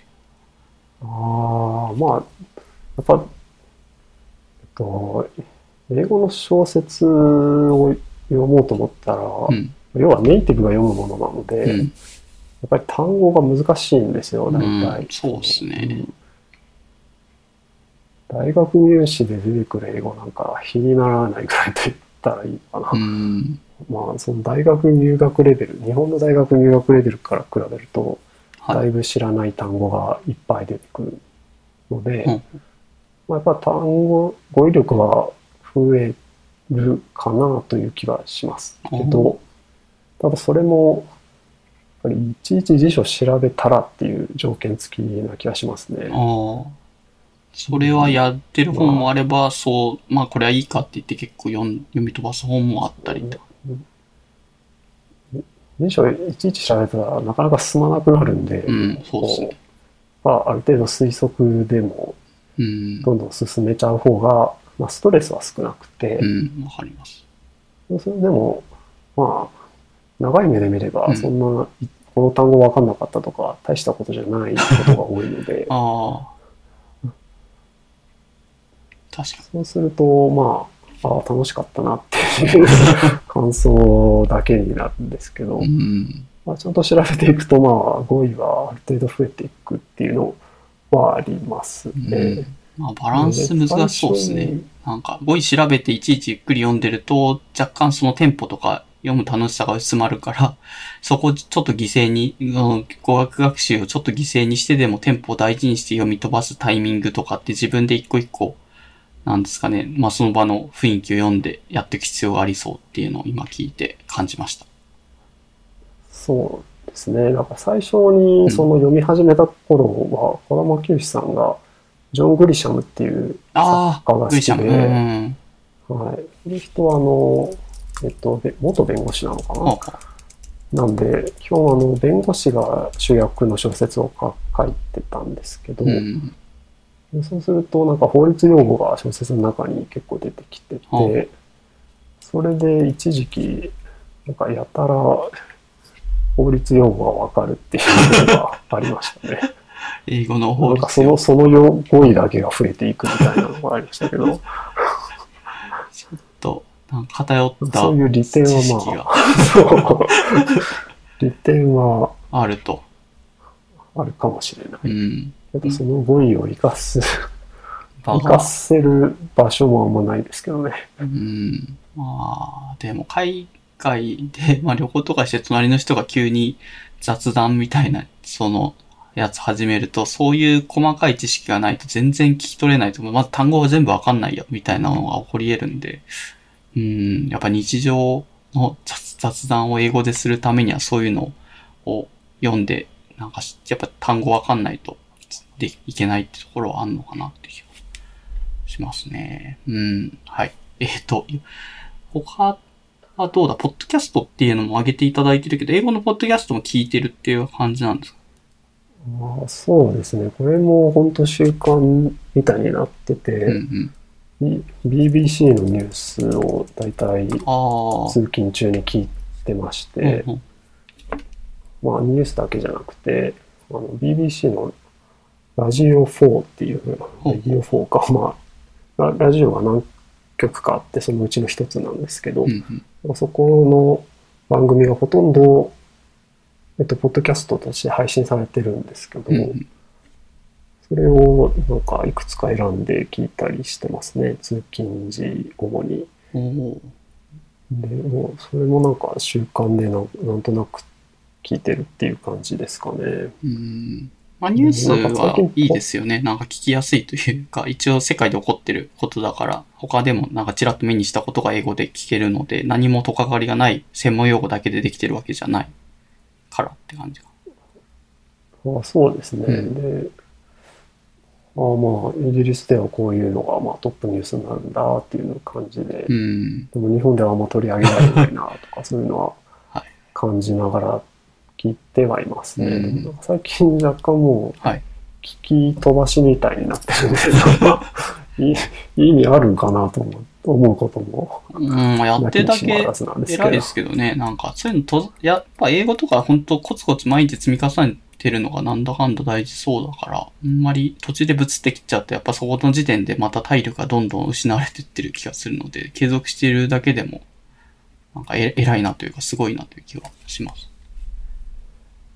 いやー、まあでも、うん、どうですかね。いややっぱりなんか、意識して勉強しないと英語、英語、英語に限らずですけど、うん語学って上手くならないなっていうのは、この海外せ海外で生活してた時に思っう。て、なんか、まあ、まあ、ほとんどスウェーデンにいた時は、うん。まあ、あの、同僚とかとははい英語で喋ってたわけなんですけど、ほうもちろん。うんなんか、慣れてはいくけど、うん。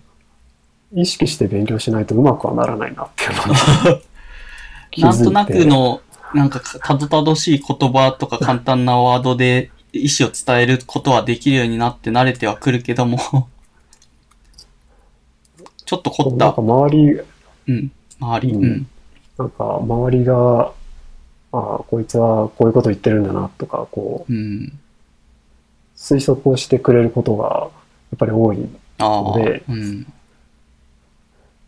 なんかそれで通じてると、あ、自分の英語いけてるやんとか思ってたら、もう間違 間違い伸びしろというか成長が。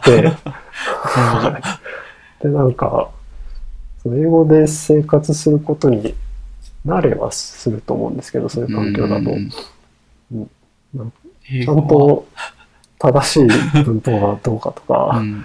その、英語、わかんない単語があったらまあ辞書調べるとか、そういうことしないとうん上達はしないなっていうことは気づきましたね、その時に。なんで今、なんとなく習慣で続けてることにあまり意味がないかもしれないと、なんか、思ってはいますね。おーストイック、ストイックですね。うん。あと、個人的にすごい興味深いんですけど、外国語習得について、えっと、これは新たな人格獲得であるっていうキーワードが書いてあるんですけど、これはどういう話なんですかああ、ねこれは、これはあの、多分、なんか、ポッドキャスト聞いてた時うにん。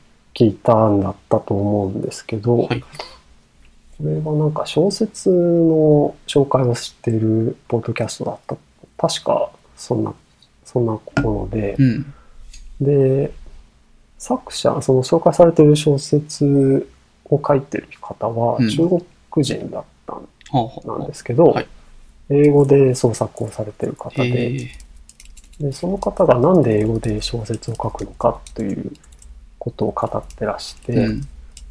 その時に、えっと、なんかまあ、うんと、ちょっとはっきり記憶してるわけではないんですけど、はいなんかまあ、自分が英語で小説を書くのは、英語っていうのはまあ、自分の親がわからない言葉であると。うん。で、自分は、その、自分の親が知らない自分になるということが、なんか。嬉しいというか、うん。そういう側側面があるらしくて、うん。でその、それで英語で創作をしているとうん。いうことを言ってらしたんですよ。で、で、その時に、ああ、そうか、確かになと。やっぱ外国語で喋るときって、うん。日本語と喋るときとはやっぱりちょっと違う面が出てるかなうん。と自分でもそう思って、うんそうすると外国語を学ぶっていうことはなんていうか、新たな人格を獲得していく作業の面もあるなとうん。思って、確かに。うん。それは確かに面白いことかなというのがうん思っていることですね。で、うんで、で私あの日本の小説家だと平野啓一郎っていう方が好きなんはいはい。ですけど、その方がここ最近はあの文人っていう考え方をこう作品の中に。提示していてでそれはまあ人っていうのはあの個人っていう英語でと、まあ、個人っていうその単語にもそういう意味があるのかもしれないんですけど、うん。英語だとインディビジュアルっていううんうん。言いましてはい。でそれはあのふまあ言ってしまえば不可分のものみたいな意味になるうん。と思うんですよ。そうですね。でも人って誰と喋ってるかとか誰いる人その場にいる人とかで、うんやっぱりこう振る舞い方とか喋り方とかってちょっとずつ違ううん。わけじゃん、はいはい。そうことが多分多いと思う。うん。っていうことは個人っていうのは分割できないものではなくて実はうん。状況によっていろんな人がいろんな人格が現れているうん。うん。うん確かに。ということをそれを文人という個人ではなくて文人という単語でそういう生き方をそういう考え方をしたらいいんじゃないっていうことを、まあ、おっしゃってるんですけども、はいはい。まあ、それとなんか重なるところがあるなと思ってその、うん。外国語習得による新たな人格っていうのがですね。で、まあ、そういうふうに考えると、まあ楽しいなっていうのが、もう感想はすごい軽いんですけど、ま あ、でも実際やった、やってる、そういうのやろうとしてるっていうところの、なんですか、実感として楽しいっていうのがすごい素直なとこなんじゃないのかなっていう。やってみると、そういう、なんですかね、なんか自分がそれまで認識しなかった概念、やっぱ外国語だから日本語にはないあの概念みたいなのもどうしても出てくる。ここういう気持ちの時こういう言葉を使いますっていうのは日本語にはないなっていう言葉が出てきたりとかした時に、なんかそういう新しい人格みたいなのがその言葉に付随して自分の中で文人、今の話だと文人として出てくるっていうのは、なんかすごい気づきとしては、新しい自分がなんか勝手に生み出されて、なんかわからんけど楽しいっていうのにつながるのかなっていう感じですけど、どうですかね？なんか。感想として合ってますか？ねそうですね。だからなんか、やっぱり自分の中に新たな側面が出てくるっていうのは、うん、やっ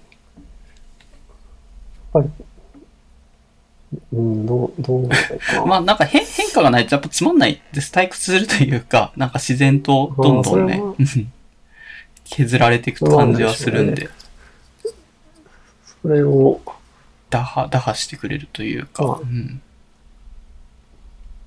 うん。なんかそうそういうのを、うん、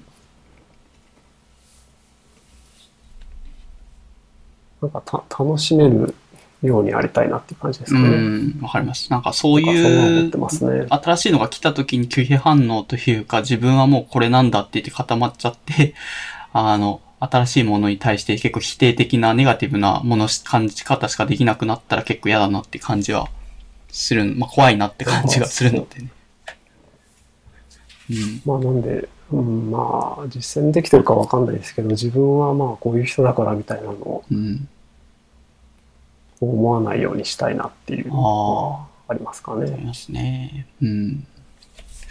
そうか、そういう上でも外国語学習とか習得っていうのは、なん自分を勝手に固定したりとかししない、新しい側面を見つけることができる活動としてはおすすめですよ、みたいなので、トークテーマに選んでもらってたって感じですか。そう、まあそこまで喋りたいかっていうのは。ただなんか、まあ、いや、聞きたかったのは、うん。アラビーさんはなんとなく続いてることってあるのかなっていう疑問がちょっとあって、それで、ああ、こう書ないんた。となくか。でまあ自分、自分だと、うん。それが語学学習が、まあ、習慣にはなうん学習してるかどうかわかんないですけど、はい習慣にはなってるものかなっていうので、つらつらとちょっと書いてみたっていう感じですね。いやー、え、今の話だと高校生ぐらいからなんとなく続いてることっていう話ですよね。あー、いや、どいや、別にそんな長くなくていいと思いますけど。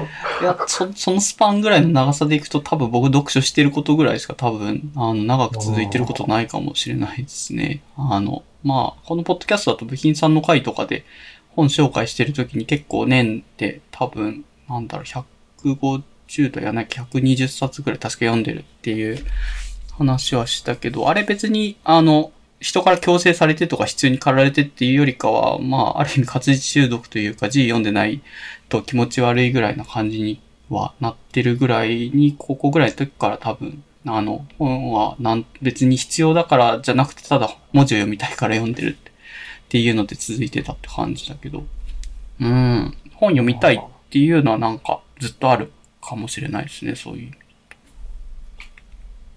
そうですね。うんなんか、うん、なんかその部品さんの回、私聞きましたけれども、その時にそう思ったんですよね。なんか、その英語の本を読むのを続けてますけど、はい圧倒的に読書量が 少ないなそれは多分、あんまり洋書を読んでないって、ので、そこじゃないかなと。いや、いや、だから、なんであえて洋書読んでるんだろうなって、その時にちょっと自問自答しましたね。別に普通に日本語の本読んだきゃ、もうんうちょっと本読めるのになっそうですて、ね。まあ、どっちがいいとか悪いとかじゃないんですが、うん。なんか、知識量が、その、アラビーさん部品さんに比べて、私は一体何なんだろうっていうのをちょっと思いました。ああ。あんまり両立しないんですかね。日本語の方も雑多にバーって読みながら洋書も定期的にコツコツ読んでいくみたいなのはやっぱマインドとして難しくて、やっぱ洋書読んでるときは洋書読むぞっていうそういう縛りを、まあ制約を課すことで、んなんですかね、そのモチベというか意志が強くなってるって側面があったりするんですか？あいや、私はそうでもないですね。私は割と複数の本を一緒に読み進めることがあります、ね。ああそうですだから、うん。今も英語の本も読みかけのがありつつ、んうん日本語のもあるっていう感じですね。で、その時のうん気分とかで、どっち読むか決めるみたいな。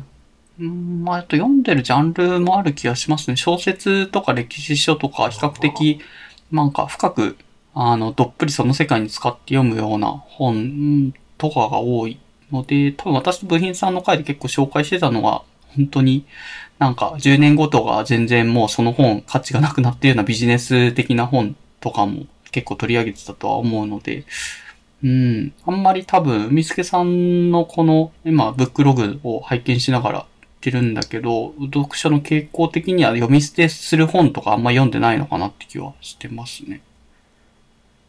それは、うん、そうかもしれないですね。まあ、そうですね。まあ、とそんなに私も読書の虫っていう感じじゃないから、なんか、そうだ、うんうん、まあ、別にまあ、それに勝負することでもないですし、うんまあ自分の趣味の一つとして可処分時間の中で避ける部分で本を読むっていうので十分なんじゃないないのかなっていう気がしますね。結構本読んでる人はなんかあみんな本読むべきだみたいなこと言いがちじゃないないですか。そういうツイートとかも流れてくるけども。な、なんか、そうなんですか？あ、なんか結構、なんですかね、あの、教養がとかっていう話したがる本読みの人いる気がするんだけど、あんまり部品さんの回でも言ったけど、本読むこと自体は本当になんか、あの、そんなに崇高なもんじゃないという、純粋に、あの、消費して、本当にゴミみたいな本たくさん読んでるだけなんでっていう側面があるから、うん、あんまり推奨、みんながこうした方がいいとかっていうよりかは、まあ、ただただしたいからしてるだけなんで、あんまり大した活動じゃないですという気持ちでやってますってとこですね。あっていうあ、。そういえば、その回にうんうん。できたのが、確かそうですよね。部品さんが、なんか本読んでないと言葉が出なくなったことがあるみたいな。言ってましたね、大学の時に。まあ、なんか、それは若干わかるような気がしましたね。私も、私はそもそもあんまりうん。おしゃべりっていう感じではないんですけど、なんか、確かにあんまり本読んでない時期はう、んこれな、なんか適切な単語がなかなか思い浮かんでこないみたいなこと。が同じようにああるような気がしますうね。ん。なんで、まあ、やっぱり自分もうん。細々とでも本は読み続けた方がいいんだろうなといううん。のを、その時になるほど。改めて思いました。改めてというか初めてかな。あ、部品さんのその振り返りによって、あ、確かにそういう側面あるかもなってちょっと感じたという。ああ、そうですね。そうか。ああ、そうなんだ。僕はあんまり、なんか本読んでない時期があんまりないっていうのもあるけども、あんまそこの自分の言語能力に本読んでることがそこまで来てたって感じたことあんまないけど、うん。部員さんならではかと思ったらそうでもなくて、海助さんもそういう側面はありそうだなというのはちょっと辞任し、辞任というかちょっと振り返ったって感じです。そうですね。いや、なんで、ちょっと、うんうん。その回を聞いてから、ちょっと本をもまた意識して読もうと思ったんで、すごくいいポッドキャストだと思ってます。すいません。ありがとうございます。宣伝していただいて。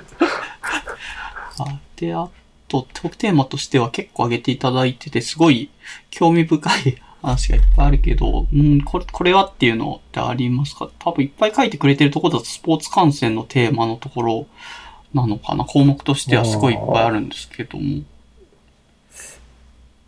私的には、いや、アラアラビーさん的にはどうですか？しょうか。うんとね私個人でいくと、うーんと、はい。まず気になるのが、キラキラネームっていうトークテーマがあって、それは何なのかなって。それはですね。これはあの趣味なんですけど、そもそも、まあ、私の本名もですね、多分、いあの初見で読める人、多分いないかな。これまで初見で読まれたことないと、私の記憶の中ではないんですけど、うんなんで自分の名前をこう、キラキラネームって辞任して、辞任っていうか、ちょっと、ちょっとまあそうよ、呼んでるんですけど、うん。それで、はい。で、たまにですね、今住んでるところうで、ん月、毎月なのかな？なんか、タウン誌みたいなのが、郵便受けに入ってるんですよそん。なのあるんですはい。で、その端末になんか、この、読者投稿で、うんその自分の子供の写真うんうん投稿してるコーナーがあって、でそこにあの、まあ、子供の写真とう、ん。何々ちゃんみたいな名前が書いてあるうん。あるコーナーがあるんですよ。はい。で、そこをですね、あのタウン誌、あの他のところ別に読まないんですけど、うんそこであの、キラキラネームを探して、こう、あ、これは読めんやろ、みたいな、批評を自分で勝手にしてたりしますね。あんまり性格のいい趣味じゃないんですけど、そ、それは別にバカにするというか、もうなくはない、なくはないというか、うん、まあ楽しみの一つとしてっていう、まあそういうあのがどっからか届くので、別に公表してることだから、そういうの見るのは別にね、問題はないわけでっていうので。うん。ええそうですね。で、すごいなんか、あの、割とこう、古風なというか、はい。なんだろうな。まあ、昔ながらの名前と子供とか見ると、うん あいい、いい名前だなとか思ったりして、キラキラネームじゃないぞってことですか？そうそうですね。それ、それをこう、ね、勝手に入れられてる端子をこう、エンタメとして消化してるっていう話ですね。で面白い。もう一個あるのは、マンション名とかですね。私、あの、うん。まあ、走ったり、自転車で。サイクリングしたりとか、まあ、たまにするんですけど、うんうんその時にこう、建物名のマンションとかの名前見て、はい。へ変な名前だなとか、こうさ、変な名前のものを探すのがちょっと好きなんですね。で、そう、一番これまでであの、うん。衝撃だったのが、はい。あのファラオトリプニっていう マンションが、マンションアパートかな？お福岡にあるんですけおど、ファラオか、すげえなって思った記憶がありますね。え、エジプトの王様ってこと？そうそうですね。すごいですね。で、あいや、本当これはすごいなと思ってたんですけど、はい。そしたらなんか、その前職の時の職場で、はい。まあちょうどあの、そう、そそのアパートの、えっ、と、近くに昔旧大があったんですけど、だから割と学生街に近いところって言えばいいんですかね、その場所がう。ん。で、その同僚が昔住んでたところの近くに変なマンションがあってっていうのが話をされほうて、その時に出てきたのがファラオだったんですよ。みんでな、あ あ、それ知ってます？それ知ってます、知ってますっていう話になって。なんでそんなところまで知ってるんですかっていう、不思議がられたことがありますね。あなんか、その変 変な、まあ私はその辺、うん。ジョギングしてた時に見つけたんですけど、なんか、そそうやってなんか変な建物名をこう探すのがうん。好きなんですね。なるほど。住んでる場所が変わるとやっぱり探す、なんですかね、名前も増えるからちょっと嬉しいみたいなのが引っ越した時とかあるんですか？ああ、そそれはありますかね。でもやっぱ地域柄っていうのも多少あるような気がしますうか。ね。どこが多いんですかねわかんないけど、大阪とか多いのかなわかんないけど。なんか、なんかああ変な名前というより、うんその名前の付け方って言えばいいんですかね。なんか、そう。前、福岡に住んでた時は割となんか、なんだろうな。うん。み緑のなんとかみたいな意味ののが多かったですね。緑のな。なんかフランス語で、フランス語で緑ってベールって言うんですけど、はいなんちゃらベールみたいなああマ、ンション名が結構あって、うん。なんか緑の風だったり、緑の、うんうん。なんかあったかな。緑の山もあったかな。なんかそんなのがあって、なんかこのこの辺やたら緑だなとか思って撮ったり、確かに。なんかあれは地域柄だったんですかね。ああ、この辺だとみ、この辺今住んでるとこだと見ない気がしますけど、確かなんか、そう。で、私あんまりあの、に。うん。ワワッピさんとかと違って、はいログを残すっていう習慣がないんで、ああ。じゃあ見つけても、なんですかねそう。見つけてもさ、それで終わっちゃってるんですけど、え、じゃあ記憶にしか残ってないってことなんですか？その、さっきのファラオとかは。ああ、そうですね。大体そうですね。確かに見つけるたんびに、なんですかね、そこで Google マップにピン立てて名前書いといたら結構面白い気がします。そうですね。なんかそういう、そういう習慣あったら、面白い地図ができてたらなって ちょ、ちょっと後悔。うん。まあ、ちょっとめんどくさいですからね、そうかそういうのやるのも確かに。ログ取るの。なんか、こう、そう、あんまりね、写真撮らないんですよ、私が。ああ。なるほど。なんか、あ、変な名前だなと思って、うんカシャって撮ってたら、なんかいろいろ溜まってたと思うんですけど、うん。なんかスマホを手にしていても、写真をあんまり撮る習慣がなくて、はいあんまり残してないので、うん。まあ、記憶の中だけ、多分記憶だけになってて、なんかもうちょっとね、文化的財産にしておいた方がいいような 気がしますね。まあ、気がするだけなんですけども。まあ気が向いたら、私別にやんなくても、誰も困んないからいいいいんじゃないですかね。なんか面白いな。独特だな。キラキラネーム探すのとマンションネームさ趣味。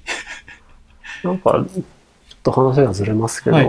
昔、古本屋今もあるのかもと思うんですけど、古本屋にはなんか個人の日記とかを売ってることがああ。るらしいんですけど、なんかそ、それで、その価値のある日記っていうのは、あの、今日、今日こんな気持ちだったとかあ、、うん。そんなものはどうでも、まあ、あんま価値がなくてあ今日はこれこれを食べていくらだったみたいな、うんそういう、まあ、ログの方が、よくう。うん。時代交渉で使えるからだと思うんですけど、それ 結構価値があるらしいんですよえね。えまあ、話聞いただけなんで本当にそうなのか知らないんですけど、なんか、そそういう意味でも、うんなんか、こマンション名とか残ってるのもいいのかなとああ、確かに。思うことはありますけどね、こういう建物でうんこういう名前だったっていうのがあったら、未来の人が使えることもあるのかもしれないですけどね。確かにな。まあでも、うん。まあめんどくさいからね。ちょっと、私はやらないんで誰かやってください。このポッドキャスト聞いてる人誰か、キラキラマンションネームを Google マップの何かにまとめて、ログ取って、まあ、どっかに公開してください。めっちゃ投げやりだ。はい、ありがとうございます。んで、あと気になったのが、なんか、えーっと、自宅購入話で自宅を購入されたっていう感じなんですかね、最近。そうなんですよ、実は。うん。これマンションとかじゃなく、純粋に一軒家を買った。あいや、買ったのはマンションです。ああ、はいはい。おーそれは、えっ、と、結構いろんな議論があると思うんですけど、賃貸派とマン、えっ、と、購入派があるけど、購入派になったって感じですかね、今の話。そうですね、う別に購入派、うん、派っていうほどでもないんですけどね。うんうん。ただ、大きい個人的な、買い物だと思うんですけど。個人的な、こう、境遇というか、境遇。を考えて、いや、まあ、ふと、ふとですけど、うん。まあ、あの、場所によ地域によっては違うかもしれないんですけど、はい私がこれまで借りてき、賃貸で借りてきたうん。場合だと、必ず連帯保証人っていうのを立てろって言われていて、うん。確かに確かに。親の名前とか書くとこです。そうですね。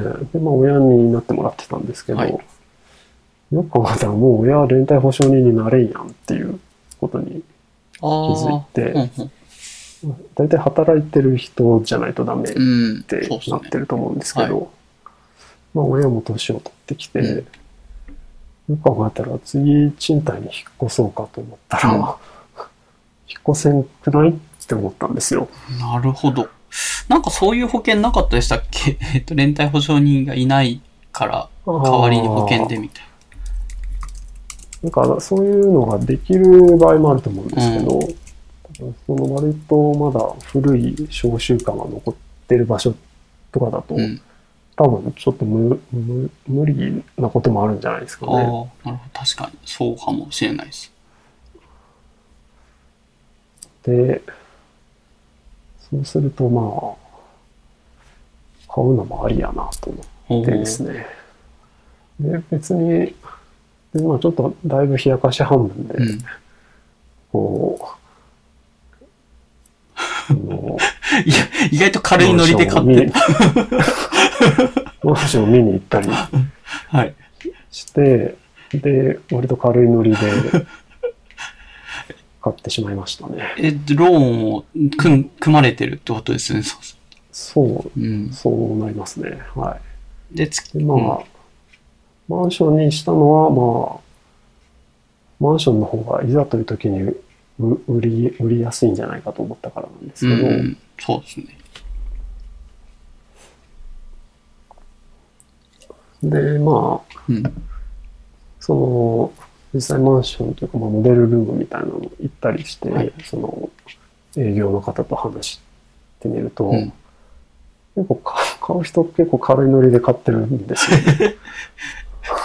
どうどういうことですか？別に賃貸と実質変わんないからみたいな感じですよね、多分。は月々の。まあ、その、営業文句としてはそんな感じで言われるんですよね。うん、だと思います。今、今払ってるの、今家賃こんぐらい払ってますよねっていう話をされて、で、まあ、ローン組んだらこれぐらいの額で、うん。でしかもそれも、払って、お金払ってるだけじゃなくて、まあ、最終的にこう、うん、手元にね、残ると。物件自体が手元に残ると、はいはい。まあそれはまあ当然の営業文句で言われるわけなんですけど、で、まあその辺を別に考慮しなかったわけではないんですけど、はい。なんかか買うきっかけって、うん。なんかそう、聞いて、聞いてみるとっていうのはまあもちろん、えええっと直接買った人から聞いたというよりは営業の人の方から聞い。たんですけど、はい。はい。で大体あの、大体あの、勢いで決めないと決められません。あんまり、え、そういうお金の計算とか、なんかもっと、なんですか、具体的なメリット、絶対こっちの方がいいですよっていうメリットがあった上でやりますって意思決定じゃなくって勢いなんです。そうですね。結局なんか、結局そうなりますよみたいな話をされましたね。ええ 結局そうなん。で、うん、はい。やっぱ私は自家用車持ってないので、車も購入したことがないんですけど、はいはいなんか、その時に、車だとまあ、数百万ぐらいになりますかね、そうです大体ね。。はい。でそそれが、その経験があったらまたちょっと違うのかなと思うんですけど、っうん。ていうような話をしたんですよ。うんうんまあ数百万ぐらいの買い物をしたことがあれば、なんかちょっと、その一桁上でもなんていうか、うん。外外装が容易な気がしたんですね、うんその時に。確かでも、いや、やっぱ全然違いますっていう話をされて、で、最終、最終的には、あの、もう思いっきりですねって。なんか、もうあの、オリンピックの解説みたいですね。最後は気持ちいいみたい。確かに。え、え、それで心に刺さったから買ったんですね、多分このエピソード。そこ心に刺さったというよりは、まあ、最終的な決断は、そうなるんだというのに、まあ、なんとなく納得して、その上で、まあ、この物件でいいかとか、うんその辺をまあ、考えて、で、まあ、そんなに後悔しないだろうといううん。ふうに思って、うん。意思決定したと。最後は、いいやと。そうですね。まあ、いざとなれば、売れ、売ればいいやっていう。じゃあ、とりあえず今はかまあ買ったところまでで売るフェーズとかを別にや経験したわけではないから、エイヤでとりあえずやさ、立地の良さそう。多分駅地下とかがいいんですよね、こういうのって。なんだかんああ、そうですね。やっぱりそう言われますね。確聞いた噂によると。私は、あの、車持ってないので、特に自分が苦しむだけなんで、駅から遠いと。メリットってどういうところなんですかねあの、住むスペースが賃貸よりもやっぱり広いとかってよく聞くんですけど、家買った人とかから。ああ、そうですね。スペースはあるかな。んまあ、私的にはキッチンですね。あ、キッチン。はあはあ賃貸って大抵、まあ私はあの、自炊するうん。人なんですけど、で別にあの料理が趣味、まあ、し嫌いなわけではないですけど、趣味というよりは、まあうん生きるためにやってるっていう感じなんですけど、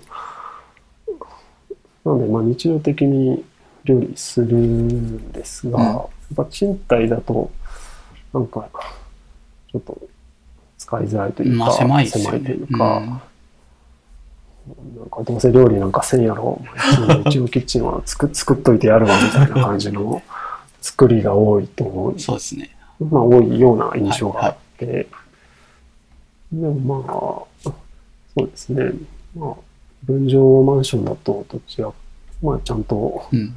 それなりのスペースが確保されていることがある、うん多いので、そこは、まあ良かったかなとは思ってますね。なるほど。設備的な面で買った方が。あ設備、設備もそうですね。はい。いや、まあかか、別に買うのをお勧めする気はないんですけどね。自分はそういう意思決定というか、まあ、決断をして購入はしたけども、別にみんなそうしろよという気持ちはさらさらないというあ。それは別にないですね。まあ今だと結構分譲マンションうん。を賃貸にしてる人とかうん。もいますしね。まあそういうものを借りればそのキッチンの問題とかは解決になるわけで、確かなので買うのは正解っていうわけではもちろんないんですけに。ど、うん。ただあの、そう、保証人の問題とかは割とあの切実な問題のことがうん。ある場合もある。で、まあ、私の場合は特にそうだったっていううん。まあでも誰しも親御さんがある程度取ってきて仕事で働いてなくなって、そういう保証人になれないってなると起こり得る話だな。自分もまさになる。まだ確か父親働いてるから多分まだ大丈夫なんですけど。うーん。そうだな。なんか言われて気づいたって感じですけど。そう、うん、勝手になんか保険みたいなのがあって、それでどうにか移る賃貸もあるのかなと思って甘く考えてたけど、引っ越しが意外とできなくなるって感じですかね、そういう意味だと。そこそこ。そうですね。なんか、ちょっと私もよくわかんない面はあって、東京とかだとうん、割と別に保証人なくても借りれるってとこがあるのかなと想像を勝手にしてるああ、はいるうんん。ですけど、多分、いろんな、なんですかね、物件もいっぱいあるだろうしっていうので、探せばありそうな気はしてますけど、お金さえ積めば済ませてくれるところって。うああ、じゃあ、みすけさんの住まれてるところでいくと結構切実にそういう物件がなさそうだなっていう危機感をどっかのタイミングで持ったのでってこと？そう、そうですね、うん。そう、そうです。なんで、まあ、すまあ、住んでる場所によっては、うん。買うことを考えるのも、あこう、こう、こういう問題が発生するんだなっていうのを、うんちょっと気づきを得ました。なるほど。それって、でも住んでる、賃貸で住んでる、一回、最初だけじゃないですか、必要なのって、それ書くのって。ああ、そうですね。はい。住んでて、なんかどこでふと気づいたんですか、その問題。あまあ、ひちょっと引っ越したいな、みたいな気持ちがあったときうに、ん。引っ越せんやん、みたいな。ふと、なんかあ引っ越せる自分そうか。ああ。結構、あれ、現実的に無理かもしれんっていうのがええありましたね。え、賃貸の不動産屋さんとか行った時に、んまで行って、あれ？書けない、この枠書けないじゃんって感じになったって。あいや、そこまでは言ってないんですけど、借りようとしたら、あれ？って、あれ保証人いるなぁとうん。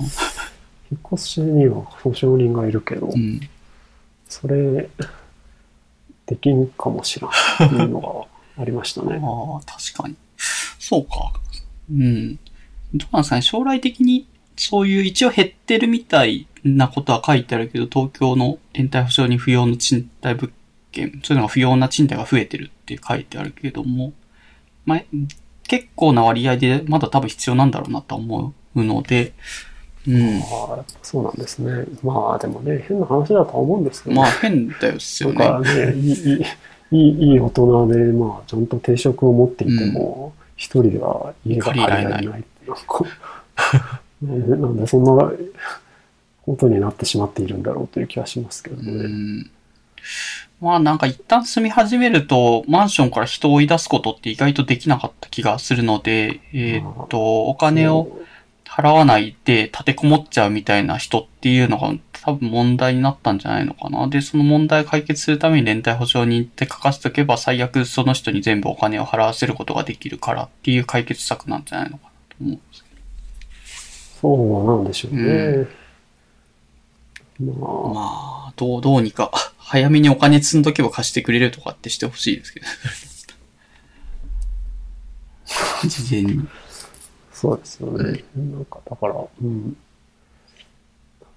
まあ、あの、日本の会社が人をなかなかクビにできない問題と似てるところがあるなとは思っていうん、そうっすね。るんですけど、家から追い出せない分、家に入らせないみたいな感じですよね。入居させないそうですね。だから、な。うん。そう似たような問題で、うん。でも、なんか、自分が、そう、その問題に、なんというか直面するとは思ってなかったなっていうのが、いやー、ありましたね言われてちょっと考えなきゃいけないなとは思いましたね。で、一応解決策としては自宅を購入しておけば安心じゃんっていうのはあるのはわかるんですけど、なんか引っ越しはもうされないっていう気持ちで買ったんですね、それだって。うん、まあ、引っ越し自体は好き、好きではないんですけどね。だから、俺、したく、しなくていいならしない、しない、せずに済ませたいという気持ちはあります、あれ、元の賃貸から引っ越そうと思ったのは、ひなんかただ気分で引っ越したいから引っ越そうじゃなくてって話なんですか？そういう意味だと。何かしら不満があってちょっと引っ越したいなって気持ちになって引っ越してる。騒音問題とかそういう。まあ、その、キッチンが広いところがいいなとか、そういう気持ちはあって、で、ただその、モデルルームとか見に行こうと思った時は、うんうん。まあ、ほ本当、本当、冷やかし気分で行ってまして、別に買うことになるとは実は思ってなかったです。一応背景としては、うんその、連帯保証人いないやん問題が、もうちょっとふんわり後ろにあったけども、冷やかし程度にちょっと、まあまだ賃貸で住めてはいるから、すぐ買う気持ちはないけど、まあ見に行くだけ行ってみようかって思ったら意外といいなっていうので、まあキッチンが良かったとかっていうのが刺さったポイントであったってことですかね、そういうと。そうですね。だから物件もまあ悪くないなと思ったのと、あとか意外に簡単に変えてしまうなっていうのが 意外と簡単なんだな。ロローン組んだりとかなんか手続き大変そうなイメージあるんですけど、そうでもなかったってことなんですか？そうですね。そんな、ものすごく大変っていう気は、うん。手続き自体はそうでもなかったのかなっていう感じですね。なるほど。なんかそれよりもむしろ、はい引っ越しが差し迫った時に、はいまあ要は、賃貸と違って、うん例えばエアコンとかついてないわけですよ、ああ、もちろん。そうかそうか。はいはい。その辺、必要な電化製品とかう家具とか、うん。リストアップして、で、実際にこう選んで買うっていう、そこが一番大変でしたね。もうあの、反抗スとか全然そんなもう些細なこと 一個一個自分で家電を、まあ10年ぐらい使う見通しで一個一個白物家電買っていくのはなんかめんどくさい気がしますね。なんかミス、ミスりたくないなって気もするし。すりたくないなっていうのもありますし、うんまあ、設置するってなったらもちろん、あの、うん、スペース問題もあね、に日程る。をうんうん。調整して、この日に工事来てもらうとか考えなきゃいけないんで、なんかもうそういうことの方が大変だった記憶うん。もっていう印象ですね。なるほど。まあ、引っ越しの、意外と、うん意外と。そう、意外とかん買うのを簡 簡単に買えちゃいますってういう。ん。あ一応家買うののローンとかの金利かなだと今結構優遇されてるんでしたよね、確か。そんなに返済しないでしばらく貯めといてみたいな、後でガッと返済した方がいいみたいなのもあるんですよね、そう。ああ、そうですね。あの、住宅ローン控除ですよね。はいはい、そうです、そうです。でその、そう、話がまあありまして、うん。うん私も、実際買うまで知らなかったんですけど、あの、税金の控除、所得税うん。まあ、住民税の控除って、はい。私が受けていたのはほとんどあの、ふるさと納税ぐらいだったんですけど、ふるさと納税って、うん。あれ、所得じゃない、課税所得金額から控除されるっていうものですよね。なので、例えば、まあ、いくらだろう、まあ、例えば、うん、まあ、所得に500万、500万。500万課税される額があったら、500万だと所得税は20%ぐらいですかね。はいはい。多分そうだと思うんですけど、うん100これ万円。がまあ10万う円、ん。10万円ふるさと納税してたら、まあ、その額が所得、課税所得から控除されるんで、はい490万かけ0.2になるっていう感じそうですね。のの計算になるじゃなはいですます。か。それが住宅ローン控除だと、所得税額から引かれるんですよ。なんで。はい。えっ、と、500万かけ0.2して100万うん。で、そこから控除される。ので、すごい額が控除されることになる。えですよえ。で、決まり方は今だと、あの、年末時点でのローンの残高の1%っうん。てなってるので、まあ例えば3000万うん年末にローンが残ってたら、30万所得税がそのままザポッええ。引かれそれはお得ですね。て戻ってくるっていう感じになってまして、うん。えーじゃあ実質30万円増えてるようなもんですね、そういう意味だと。まあ実質、まあそう、そうですね、そうなるんですよね。うん。で、そうするたと、だなんだろう、賃貸と、今実はちょっとし、はいはい、すいません、どうぞ。そうすると、ああうん。実はそれが今ちょっとした問題になってて、あ 問題になってうんて、えっと、それって多分なんか、ローンの金利が1%ぐらいというか、うん。あるっていう考えでそうなってると思うので、うんその、本来の趣旨としては、金利の分うん。返しますよっていう感じだったんですけど、はいはい。今、あの、金利がすごい低いんで、うんの金利って0.6%とか、うんそんなもんなんですよ。はいはい。すると、あの、住宅ローンうん組んだ方がお得になってる状態あ、そっか。ですね。今1%控除されるけど0.6%だっけ？だと0.4%お金利得。払ってる、うんうん払ってる金利以上の、まあ、そそもそもの目的であった、うん払ってる金利以上の、はいはい。ものが返ってきちゃうっていう。もうはい、返ってくるっていうことになっていて、それで、多分、来年、2022年に見直しって書いてありますね。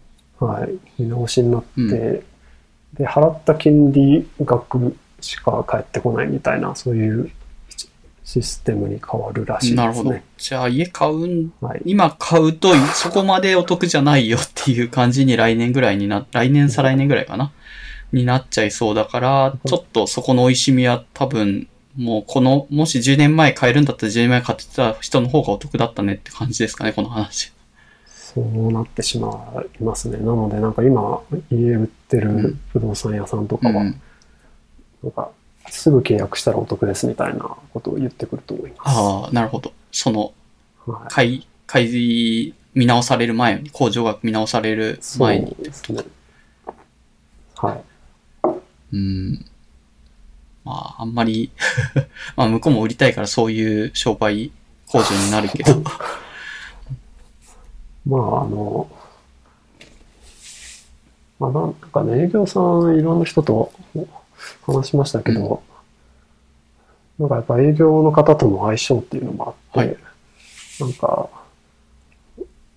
なんかその辺も結構重要、重要、あんまり重要視しない方がいいと思うんですけどね、うん。なんか、この人この人からなら買ってもいいかなみたいな気持ちがやっぱ人間芽生えてくると思うんで、ありますね。まあ大事じゃないですか。なんか、この人だったらとりあえずそこそこお金払ってもなんかいいかなっていう気持ちにさせる人っているからね。正しいかわかんないけど。それはね、うんあると思うんですけど、あの、ちょっとあの、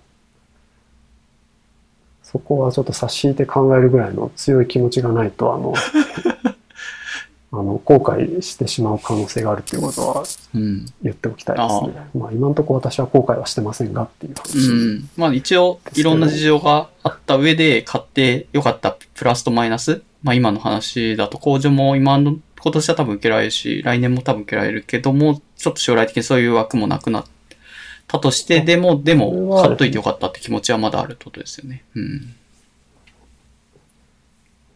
そうですね。で、うん。こうかまあ、なんかあんまり、あの、リアルうでん買った話はしてなくて。はい。まあさすがに、あの、家族は知ってますけど、あそっか。家族以外の人にはあんまり喋ってないことうん。ですけど、なんか、はいそうですね。なんか、まあ、あんまりこういう、うん。ね、みんなあの 2, 2回買うみたいな人はあんまりいないと思うので、なんか、あの、話が聞きたければ、うん。うん。できる範囲で回答しますんで、ツイッターであも。あ、なるほど。2回買うってどういうこと？え、1回じゃないですか、買ったの？いやーあ、あの、複数回経験してる人とかいないじゃないですか、あんまり。大体1回買ったらそれっきりだと思ううんあ思いのますで、その、0回の人は、まあもちろんわかんない経験。あですですです。私も別にね、なんかね、経験あるようなないような感じなんですけど、ちょっとそういう同じような事情で買いたいって思った人とかがいれば、まあそういう営業マンじゃないので別に海助さんにお金が入ってくるわけじゃないから相談役ぐらいにはちょっとツイッターで乗るぐらいはいいよっていう 感じで締めとこうかみたいな話ですね。そうですね。わかりました。えーっと、まあ、意外と軽い気持ちで買えるんだということで、結論は。結論を。みんなノリで買ってるし、まあノリで買えちゃうよっていう。でもおすすめはちゃんとしないし、よくよく考えて意思決定した方がいいよっていうことですよ。おすすめはそうですね。ノリで決めないっていうのが一番のおすすめなんだと思いますけど。まあまあ、まあ満足してれば実際にそれができるうん人っていうのもなかなかいないのかもしれないなあとはあ、実感として思います、まあなるほど。一旦そのレールに 自宅を購入する路線に乗ったら意外と結構スッスと買わされてしまうこともあるかもしれないよっていう感じ。なんか、うん、うん。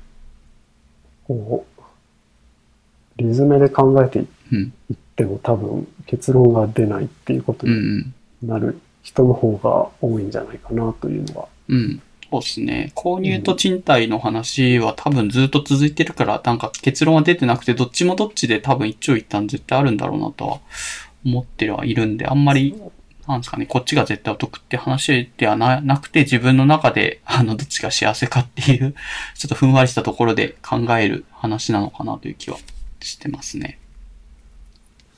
そうですね。で、まあちょっと話がずれるんですけど、スウェーデンにいた時って、まあ他のヨーロッパの国もそうだと思うんですけど、すごい住宅難ななんですよ、スウェーデンもああ、。そうなんですね。うん。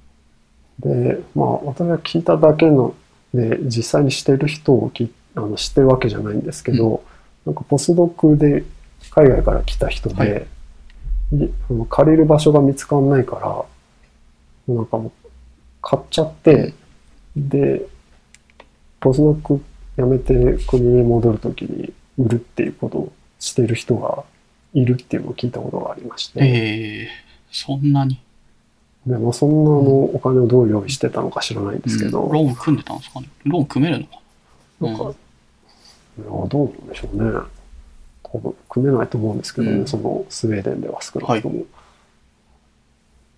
で、なんかあと、あ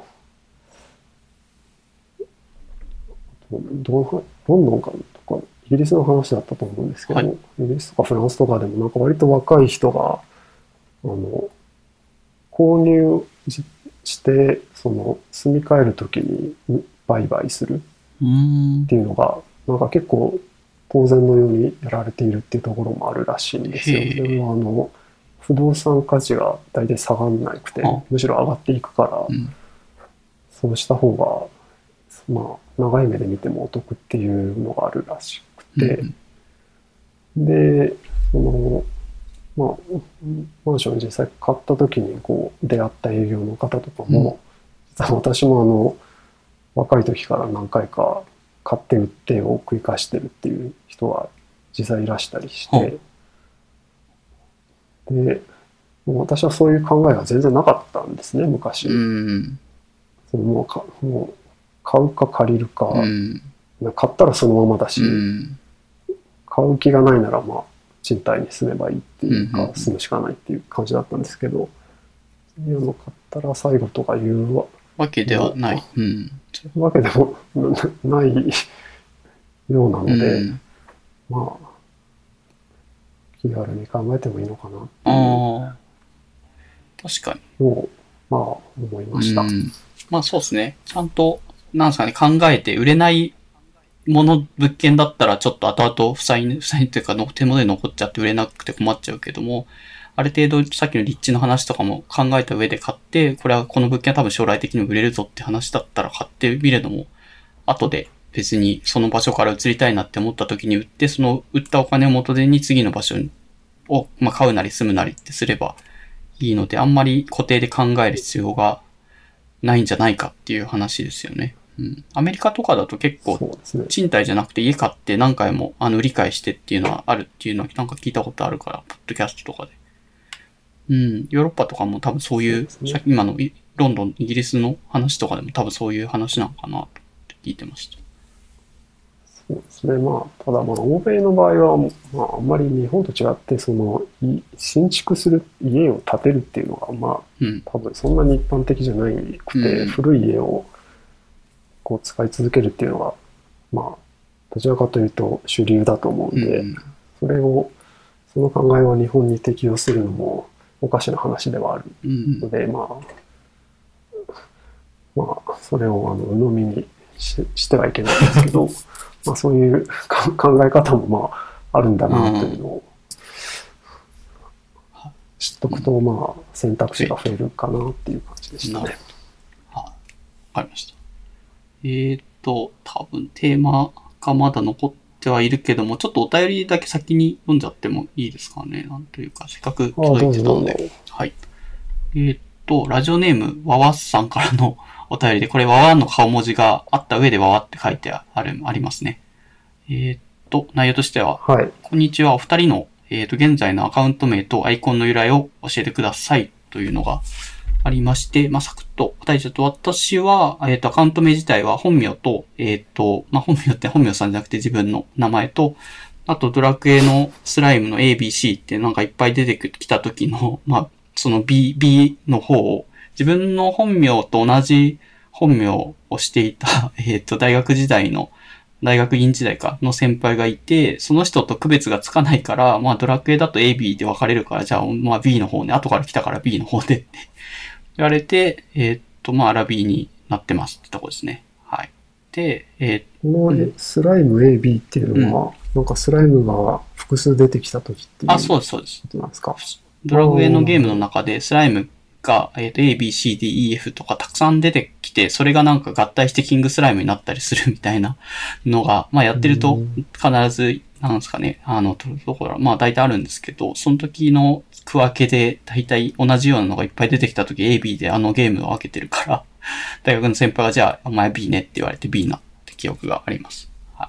ほうほうほうで、アイコンの方は、まあ今ゲームでスイッチのスプラトゥーン2っていうのやってるんですけど、そこでイカちゃんの、まあ可愛い女の子の、えっ、と、アバターでゲームをプレイしているんですが、そのイカちゃんの絵を一緒にゲームした、まあ、あの、絵を描ける方から描いていただいたの、まあ個人的に、あの、アラピーさんにって描いてくれたっていうよりかは、なんか年末に一緒に遊んだ人たち全員分の、まあ、イカちゃんの絵を、あの、まとめて、一枚絵の中に、こう、たくさんイカちゃんがバーって並んでるやつの、そのうちのワンノブゼムの、あの、一体として自分のやつ描いてくれてたから、あ、可愛いなと思って、それを切り抜いてアイコンにしてるっていうのは現在のアイコンになってます。はい。で、海助さんの方はいかがでしょうか？僕も全然由来知らないんですけど、ここは私もアカウント名は、あの本名に由来してまして、うんうんうん。まあ、本名、うん、一部を取ったっていうわけじゃないんですけど、まあ、まあ、本名から連想したものになってます。で、まあ、それは主にう海の部分なんですけど、で後半のスケの部分は、これアカウント作ったのがスウェーデンに行った時で、うんで、なんとなく北欧語っぽい感じにしようと思うん。って、で、まあ私がいたのはスウェーデンなんですけど、で、スウェーデン語はちょっと違うんですけど、あの、すぐお隣のデンマークだと、えっと、形容詞の最後がなんとかスケみたいになってることがありまして、うんあそうはい例えばう。ん、デンマークの、デンマークのっていうデンマーク語はダンスクっていうんですけど、それがちょっとあの活用してダンス系バンクとか、それがデンマーク銀行だったりするんですけおどう、そういう活用があったんで、で、そこがまあ、日本語の、ね、大輔とかそういう名前とに、まあ、似てるんで、若干北欧感を出しつつ、うんっていう感じで、そこをつけて、で、かつまあ日本語っぽい、ぽい、ぽいっうんていうので、この名前にしました。実際の発音としても、スケって向こうの人もよ呼ぶんですか？その、デンマーク、ダンスケ。そうですね。あ、そうなんだ。はい、そう、そうですね。はい。へえ、日本語っぽいですね。あ、うで、アイコンは、えっと、私、自転車のレースですね、ツール・ド・フランスとか、まあ、見るの好きなんですけど、そのレースのうちの、まあ、一まあ、ツール・ド・フランスは、えっと、3週間ぐらいやってるレースなんですけど、ワンデーレースと呼ばれる1日だけのレースっていうののうん。うちの一つの、えーフランドル一周って、まあ、日本語だと呼ばれるのが、うんとベルギーのフランデレン地方でやっていまして、結構まあ、有名な、自転車界では有名なレースなんですけど、うん。それを実際見に行ったことがあって、で、その時にあの、フランデレン地方の旗を配ってたんですよ。ええ。あの紙でできた、まあ、あの、マラソンの、マラソンの時に振ってるああ、あありますね。街頭、あの、観客が振ってるような旗なんですけど、そこにあの、その地方の紋章のライオンが書いてあるうん。旗をもらってきて、それ持って帰ってきて、で、自分で写真撮って、それをアイコンにしてます。で、ただ、うん本当は、本当はというか、アイコンの方は左右反転させて、うん。大体あの、ツイッターだとアイコンが左側に表示されることがあるんで、なんとなくその、本当だ。ラライオンが喋ってるような感じにしました。うん確かに。調べると左向いてますもんね。ライオンの黄色地に黒のライオン。紋章は左向きじゃないとうんダメなんで、あ、そうなんだ。正しくはないです。はい。はい。くらいですかね。名前と由来。そうですねんはい、ありがとうございます。じゃあ次の、はい、ラジオ、あ、お便りで、えっ、と、ラジオネーム、ケバブコモンさんからのお便りで、これワッピさんではないのかな？ワッピさんは多分1個前がワッピさんだけど、また違うケバブコモンがいるってことなのか？そうですね。ちょっとわかんないけど、まあ読みますね。えっ、と、みすけさん、お久しぶりです。会ったことある人か？早速ですが、鶏肉のケバブの不当に地味な立ち位置についてどう思われますか？よろしければ、鶏ケバブの地位を仕上げるべく考えをお聞かせいただければと思います。っていうので、これ読んで思ったんですけど、鶏ケバブの立ち位置って不当、不当なんですかっていう、全然それ知らなかったなっていうのが、素直な感想としてあるんですけど、そうですね。私も初めて 知りましたね。不当に地味な、地味なんですね。えもっと派手なまあ立ち位置であるべきってことなのこれ。うんとまあ一番スタンダードって、うんなんか一種類しかお肉が置いてないとこだと、大体鶏肉だと思う。ああ、そうなんですね。ですよねええはあはえーそうかな。ドイツだとそうなんですかね。だからなんか、地味っていうことになってるんですかね。ああ、なるほどね。ちょっと、ワワッピさんがどういう考えだったか、あピさんは話してた時は別に鶏ケバブだけが不当だみたいな話はしてなかったが、多分また違うケバブの関係者、ケバブの関係者って変な話だ 人が多分、なんとなく日々感じてるんじゃないですか。鶏肉のケバブがちょっと地味すぎないかというところ。で、押し上げたいので、なぜか海助さんにその地位工場の方策を伺いたいと。海助さんはそもそもケバブの人。ケバブ食べてるイメージないんで。私はなんかまあ旅行でドイツとか、ドイツ行った時とか、結構食べてましたね。なるほど。たしなんではいたと。そうですね。ですが、まあ私はあの鶏ケバブが一番好き、一番っていうか、うんうん。なんかちょっと、若干あの変質的なところがあって、あの、食べ比べをしようと思って、はいはい。なので、いろんなお店に行っては、必ず鶏ケバブを食べるようにしてたんですよ。ああ、鶏ケバブの中の比較をしたいってことですかね。あんま肉の質変えちゃうと味変わっちゃうからってことですよね。うん。そうそう、そうなんですよ。あの、パラメーターを複数変えると、あの、比較ができるので、面白いですね。鶏ケバブにして、で、あの、ドイツだと、うん。あの、辛いソース入れるかって聞かれるんで、うん。それはあのい入れないでくれって言って、それでいろんな食べ比べをしてて、まあ、結局それもあの、ね、ちゃんとあの、記録を残してないんで、食べるたびに、ああ、美味しい美味しいって思って終わってるんですけど、ケバブマップを作れるぐらい多分いろいろ食べたは食べたけど、ログ取る習慣がないから全部残ってないけども、飛べるんだったら全部鳥っていうパラメーターの固定はしていたってことですね。じゃあ。そうですね。まあ、そんなあの、マップを作れるほども食べてないんで、あの、うん。ワーピさんほどのものはでどうせできなかったと思うんですけど、まあまあ、でも、まあでもあの、私は一番好きなんで、あの、はい鶏ケバブをおすすめしておきます。なるほど。じゃあ、ちょっとこの、ただ、はいただ、ただあの、ロイコさんだったと思うんですけど、がラム推しだと思うんですけど、あ、そうなんだ。はい。なるほど。あの、ラム肉があるところって私、あの、遭遇したことがなくて、ラムがあったらラム食べちゃうかもしれないですね。そこはパラメータずらし、変えていいんだ。珍しいからちょっと食べてみようっていう気にはいそれなる可能性が高いです。うんちょ、ちょっとラムケバブ食べたいっていう 感想もあると。ただ、あの、まあ、ラムがないところだったら、うんあの、鶏系、鶏でうん。辛いソースなしって頼むのを、私はおすすめしておきます。なるほど辛いのはやっぱダメなんですかね味がそのソース味になっちゃうからいまいちって感じ。そう、そう、なんか、そこ、それがあの、うん。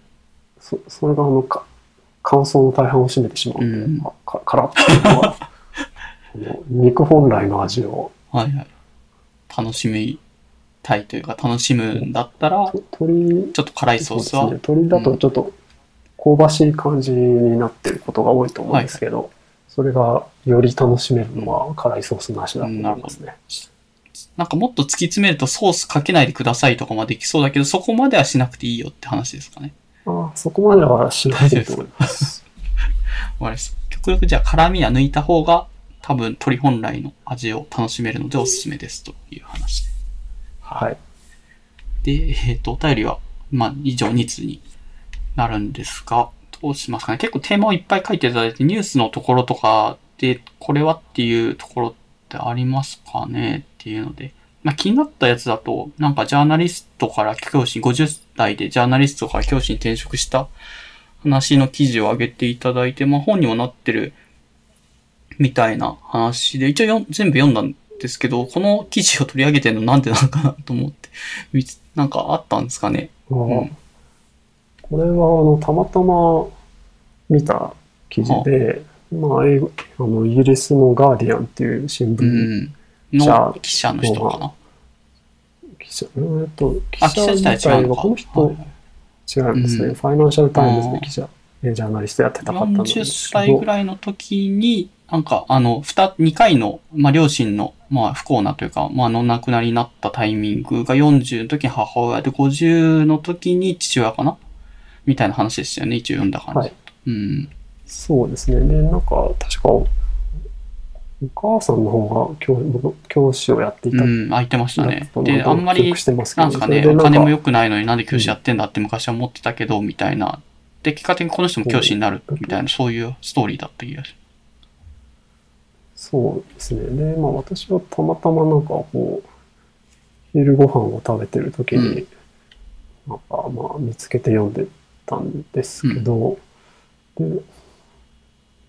えっと、そうですね。で、ふふと思ったのが、やっぱ日本、今はまあ、なんかもう死ぬまで働けみたいなのが若干、そんなうん。雰囲気になってましたね。なって多分きてると。70ぐらいまで働かないと、結局のとこ生きていけない感じの、ね、なってますよね。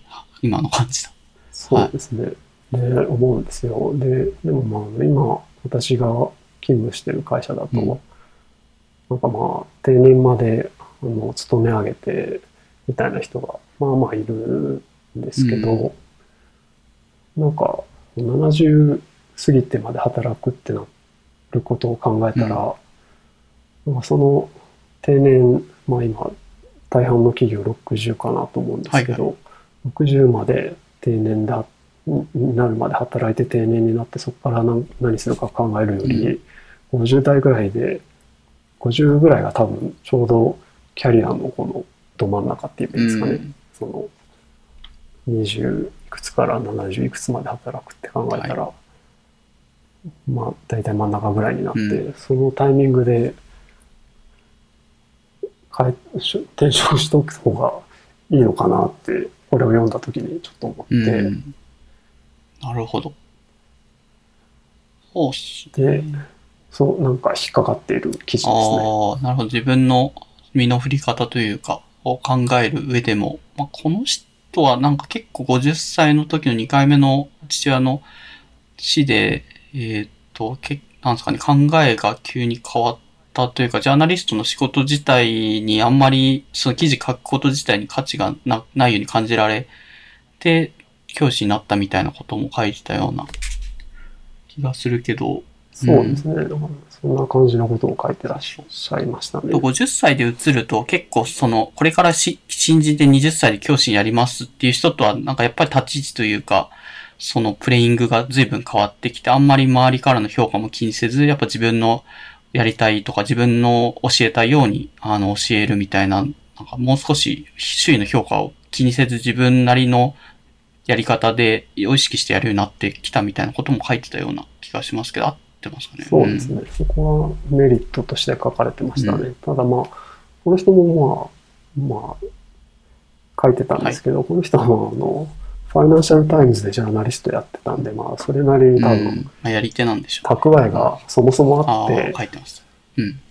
うんで、だからそんなに、で、確かで、なんかおお子さんも手が離れてみたいなタイミングでうん。教師になったって書いてあったんですけど、その、まあ、もちろん蓄えとか、いろんなものがもちろん必要だと思うんで、うんその、みんながみんなできることではないとういうのを、ん。この人自身も分かっていた上でこういうことを書いてらっしゃるんですけど、まあでも、そう、そうですね。なんか、うんその、こあ50ぐらいで別のことを始めるって考えてやっていった方が、長い目で見たらいいかもなっていうのを、うん。これを読んだ時に思いましたね。わかりますなん。か、退職金がな、みたいなことを考えても、い一時はそれがいいかもしれないけど、実は長い目で見たら、あまり経済的にもメリットがないっていうことがあり得るかもなって。うん。まあなんかやる気も違ってましたよね。この人自身のやっぱ教師に対してのモチベーションとかのな感じ取り方というか全然違って、やっぱやる気、新しいことやった方が、なんかやる気とかやんなきゃいけないことっていうのが思えるかどうか、思い入れって違うっていうのもあると思うんで、どっかのタイミングで自分が今やってる仕事とかにどうしても秋が来るタイミングがあると思うんで、そこはえいやって変えちゃった方が長い目で見ると、あの、世の中的にも自分的にもいいことがあるんじゃないかなっていうのを、まあ記事読むと、あの、感じさせてくれるような内容でしたよね。まあ本人も、そういうのを結構長めにしっかりまとめられてるのかもしれないなと思いながら、まあ読んでましたね。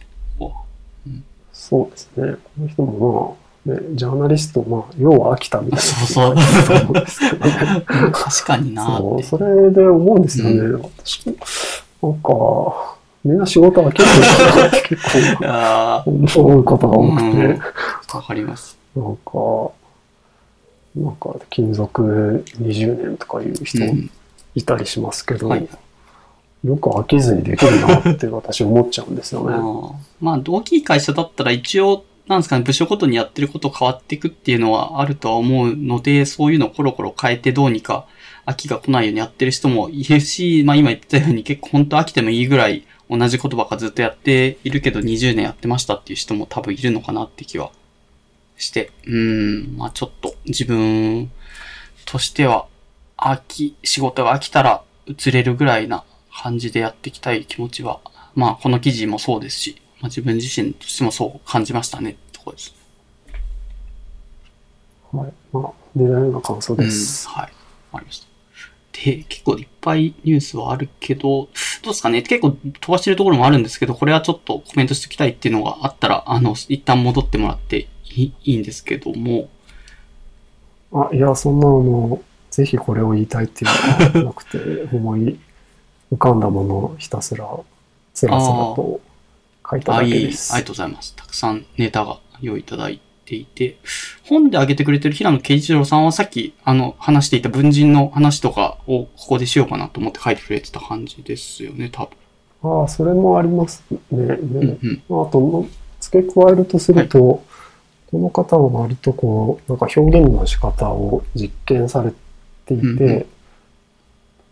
なんか、そう短編とかだと、うんななんていうんですか、なんか二つの物語が、あの、ページの上下で同時へ、なんか平行に進んでいくみたいな、うん。確か小説もあ面ったと。思うんですけど、うんそれでなんか、実験的な試みをいろいろされていて、うん。なんか、小説家って、うん、やっぱ芸術家なんだなっていうのを、あなんか、この、思ったのが、まあう、んこの方の小説読んでからで、それでなんか注自分的に注目して、平野啓一郎の小説出る出るたびに買って読んでますね。ええなるほど。まあおすすめコンテンツの書籍の部分だと、この人と、あともう一個はどうだろう。えーっと、ドン・ウィン、ウィンズローさんのカルテル。三部作で、カルテルが多分最初なんですかね、この方の書いてるやつ。え多分、い犬の力っていうのあが犬の力最初だと思うんですけど、じゃあこのカルテルは最お後。そらく。は 2, 2作目目ですかね。えーで、なんかマフィアの話って書いてあーったような気がすそうですね、カルテル三部作っていうのは、えーとまあ、主人公はアメリカの麻薬捜査官ですかね。で、まあ、その人と、えっと、メキシコの麻薬王の、まあ、対決なんですけれども、うん。で、あの、話としては、えーまあ、うん。そういう、もう、ひたすら、戦い人が死んでいく感じひたすら人が死んでいく。ほとんどの人が死にます。あ、そうそうなんですね。うん。もう、あの、最後も主人公も死ぬかもしれない。ああ、それぐらい。うん死んだかな？死ぬかな？どうだろう？死うだろうねなっていうのを気にしながら読み進めるっていう。それぐらい大量の出てきた登場人物が亡くなってい くと。うんそう。もう、あの、大体死にます、本当に。でも死に方も、もう、壮絶なすごいですよ。えぐいうんっていう内容なんですけど、あとね、私、あの、これも原書で読んだんで、日本語訳がどんな感じかちょっとわかんないんですけど、英語は、あの、単語結構難しくて、うん、知らない単語いっぱい出てくるんですけど、文章がすごくあの、ノリが良くて、なんか、ノリで読み進められるみたいなでした。るほど。なんで、結構あの、先が気によってどんどん読ん読んじゃうっていうう。ようなん小説ですね。それ現象で読んでるからっていうのもあるかもしれないです。結構、あの、日本語訳を読んだコメントとか見ると訳がいまいちって書いてる人もちらほら見かけるので、まあ、もし。英語がそんなに抵抗がなければ、そ原書で読んだ方が多分、あの、そういう爽快感みたいなのも含めて読めるかもしれないっていうおすすめってことですかね、この。うんそうですね。まあ、あの、原書を読みたい方にはおすすめで、はい。原書を読む方は別のおすすめを発信してる感じですね。なるほど。聞いた原書読みの人は、おすすめぜひ、ゆみすけさんまでレコメンドしてもらえればってことです。はい。で、音楽で緑丸さんっていうのを書いていただいてて、一応ちょっと何個か聞かせてもらったんですけど、なんかおしゃれな感じで、夫婦かわかんないけど、男性と女性、女性がキーボードで男性がドラムみたいなのの、あの曲を結構5年ぐらい前から YouTube で投稿活動されて、プロの人ですかね、多分見てると。こう。そうですね。プロだと思うんですけどね。ピアノ、ピアノキーボードとドラムあピアノのーボードで、インインストバンドうんで。すね。インスト、私もインスト結構好きなんで聞いてて、ああ、普通にいいなと思って。これって、なんか譜面みたいの全然ないんですけど、あの、き二人とも、そう、雰囲気で演奏してるってことそれとも覚えてる？覚えてるんですかね。ななんか譜面、あったかな一回ライブ行ったことあるんあ、ですけどそうなんですね。へえ。おおしゃれな感じドラムの人はさすがに見てなかったと思いますが、キーボードの人も見てなかったかな見てなかったかもしれないですね。うん、YouTube の動画見る限りだと譜面台が全然映んないから、あれ、なんか、その場のノリで音音を作り出してる感じ、セッションなのかなと思って。まあそういう音楽もあるじゃないですか。多分そんな、うんあの、譜面、割と CD 通りのライブだったあそうなんですね記憶がありますので、そ覚えてらっしゃるんじゃないですかね。ええそうか。これに、じゃあ、随分、数年、注目している、みたいな。そうですね。なんか数年前に友達から教えてもらって、えなんかライブにも連れて行かれ、うんあ、いいなと思って、うんで、まあ、歌詞もないんで、あの、作業うん。BGM としても、なかなか私にとってはいいので、うんでもあんまり有名じゃないんで、これすす進めとこうかなという。そうですね。初めて聞きました。すごいいいいい感じ。CD もあるんだったら、まあ、そっちでまとめて聞いた方が多分、YouTube だと結構断片、断片でもないけど、まあまあっていう感じ。そうですね。音楽 CD だったと思うんです。多分あの、iTunes とかなかったと思うので、CD 買わなきゃいけないかもしれないんですけど、なるほど。まあ、ちょっと、そういう、久しぶりに CD 買う活動ししてもいい、どうですかみたいな感じかな。そうですね。で、えっと、あ、多分、福岡住んでる人限定にはなるけど、福岡グルメの紹介で、なんかカレー屋さん、このポッドキャストだと、とこさんの回で、えっと、本郷周りのカレー屋さんを随分紹介してくれた回が以前あったんですけど、海助さんも、えっと、福岡グルメのカレー屋さんをいくつか知ってるよっていうので書いてくれてるっていうポイントがありますね。はい、私もカレーが好きで、うんうん自分でもあのスパイスたくさん買い込んでたりするんですけど、うんあの、私的には福岡で美味しいものって言ったらカレーですよ。あ、そうなんですね。うどんじゃないんですね。あ、うどんも美味しいですけうどね。ん。でもあの、カレー、なんかまあ学会とかで人気の場所だと思うんですけど、福岡。で学会ってなったらなんか、はい。とか出張とかになったうんらなんかこう、美味しいもの食べに行けるぜみたいなになると思うんですけどうんカレー食べに行こうっていう人多分あんまりいないと思うんで、そうですね。鍋とか、もつ鍋とか、まあ、福岡らしいもん食べたいなって気になりそうな気がしですけど、結構カレー激戦区って言っていいのかわかんないですけど、まあそれぐらい美味しいカレー屋が結構あるんでますよね。うん。香辛料がめっちゃ効いて、スパイスカレーのお店が多そうですかね。この紹介してくれてる。まあ今、アフターグローさんのホームページを見ながら話して。そうアフターグロー、まあ、ここは私が一番好きなところって言ったらここはあげるのかなっていう感じうん。で、まあ、ただここね、あのカレー屋さんなんですけど、多分名物ナポリタン。え、そうなの ナポリタンも、ナポリタンも美味しい。なんか山盛りナポリタンが出てくるんですけど、ええ美味しくあて。まあでもあの、どちらかというとカレーを食べていただきうたい。ん。でたまに、日によっては、日によってはっていうか、うん季節によってはかな、ジビエのカレーとかあったりして、ええジビ鹿鹿カレーとか。熊熊カレーとかあって、スパイスめっちゃ効いてるんですけど、美味しいですよっていう話ですね。カンガルーのビンダルーとかも目になる。カンガルーとかも食べ、食べるんだ。ああ、まあ、ジビエ枠なのかな？出てくるこうんとあるんですかね。まあ、日によりますって感じ。はいはい。日替わりで、なんかうん変わったカレーとか出してるとこですね。で、うんうん。たまに店主がはい1ヶ月インドに行ってきますみた 修行しに行ってるるんですけど、あまあ最近はないと思いますが、あ、そんな時もあったと。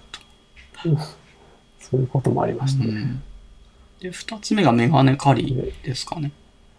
メガネカリーは、鹿の島っていうところにありまして、あの、金印が発掘された。あそこなんだ。えー、57年のの、金印発見の時のやつ。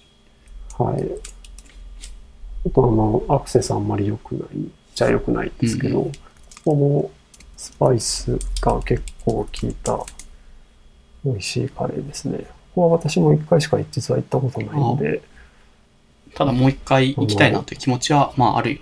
行きたいなっていう気持ちはありますね。うんあの、鹿の島まで行くのを厭わない人が行ってほしいっていう感じですね。えー、そそういうところにで、まあ、あの、そう、アフターグローもそうなんですけど、そんなにあの、中心地にあるわけじゃないでうん。まあ、アフターグローは割と中心地ですけど、なんていうか、観光目的などで来た人が行くところからはうんちょっと離れてるかもしれないっていうところにある、あるんですけど、あの、味、味は保証しますそっか。メガネカリーも、まあ、スパイスは効いてそうだけど、また違う感じかな。アフターグローさんとっていうと。まあ、そこは、うん、お店ごとのスパイスの調合があるんでしょうねって。あと食材かな？そうですね。メガネカリーはなんか魚のカレーとかもあったような気がなかったかな。うーん、ありそうかな。あったような、私が行った時はあったような気がするんですけど、ちょっとそうですね。まあ、どっちもお店がおしゃれですね。まあ、この手のスパイスのお店、スパイスカレーのお店にありがちでは。そうですね。この二つはどっちもおしゃれな感じですね。で、三つ目のマサラキッチンさんも、これも、どうなんですかね。また系統は変わるんですか？ここも、うん。ここもまあスパイスが結構効いてる。まあ系統としては多分この3つ、まあ似てるかなっていう感じですね。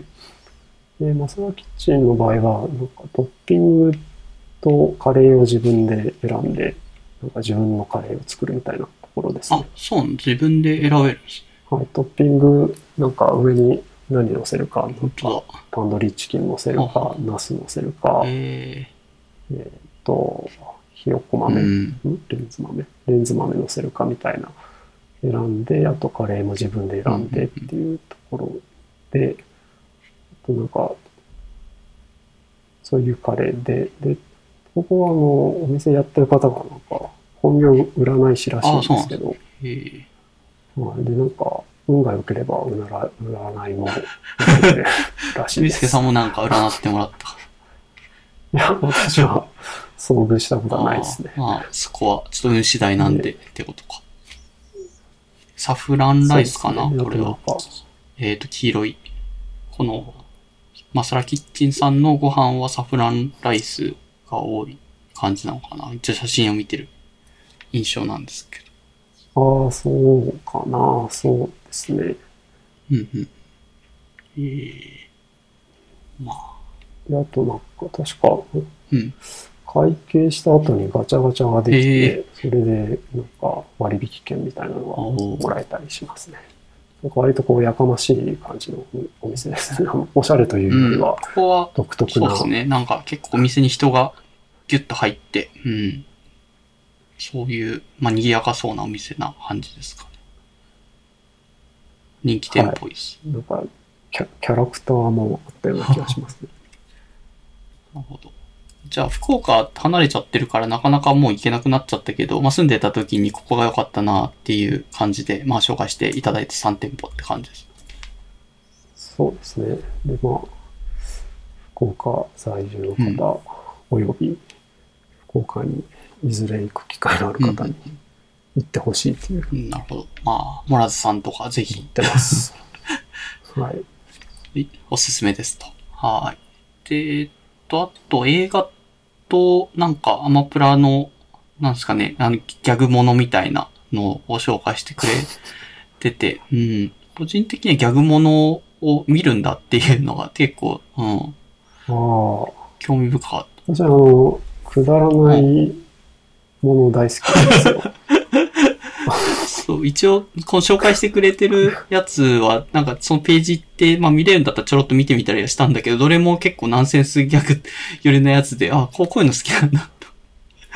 そうあのそうですね、勇者ヨシヒコシリーズと、あと、アマプラ、これは多分アマプラで作ってうんうる宇宙の仕事っていうやつは、ほんとくだらないドラマシリーズで、うくだらなすぎて最高っていう感じですね。宇宙の仕事も1話だけ昨日チラッと見たんですけど、なんか急に営業してたサラリーマンが、なんか道端、渋谷かなんか道端で連れ去られて宇宙船に乗せられて、これからあの宇宙人と戦ってもらう、もらえますみたいなこと言われて、シリアスなのかなと思ったら全然宇宙人が出てきた、全部ずっとギャグ、ギャグテイストで書かれてるんだけど、宇宙人出てきたらなんかその宇宙人もすごい強そうなのを予想したら、なんなんですかね、7日で死んじゃうみたいな宇宙人じゃなですか、最初のやつって。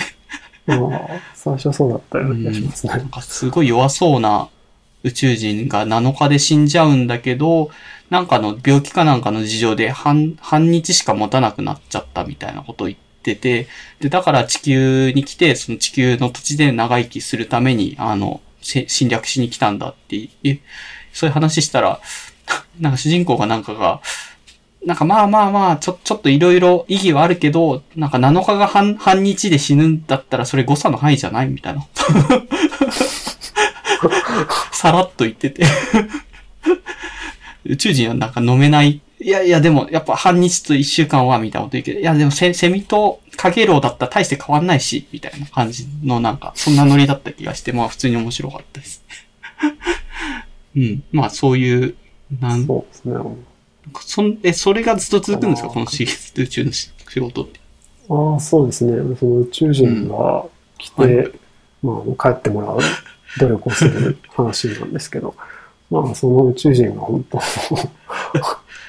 なんか、どこか抜けてるというか。まあ、よう作ったなっていう。うん。おすすめ。大したことないじゃんみたいな人がいっぱい、いっぱい来ては必死に帰ってもらうっていう話ですね。いや、面白かった。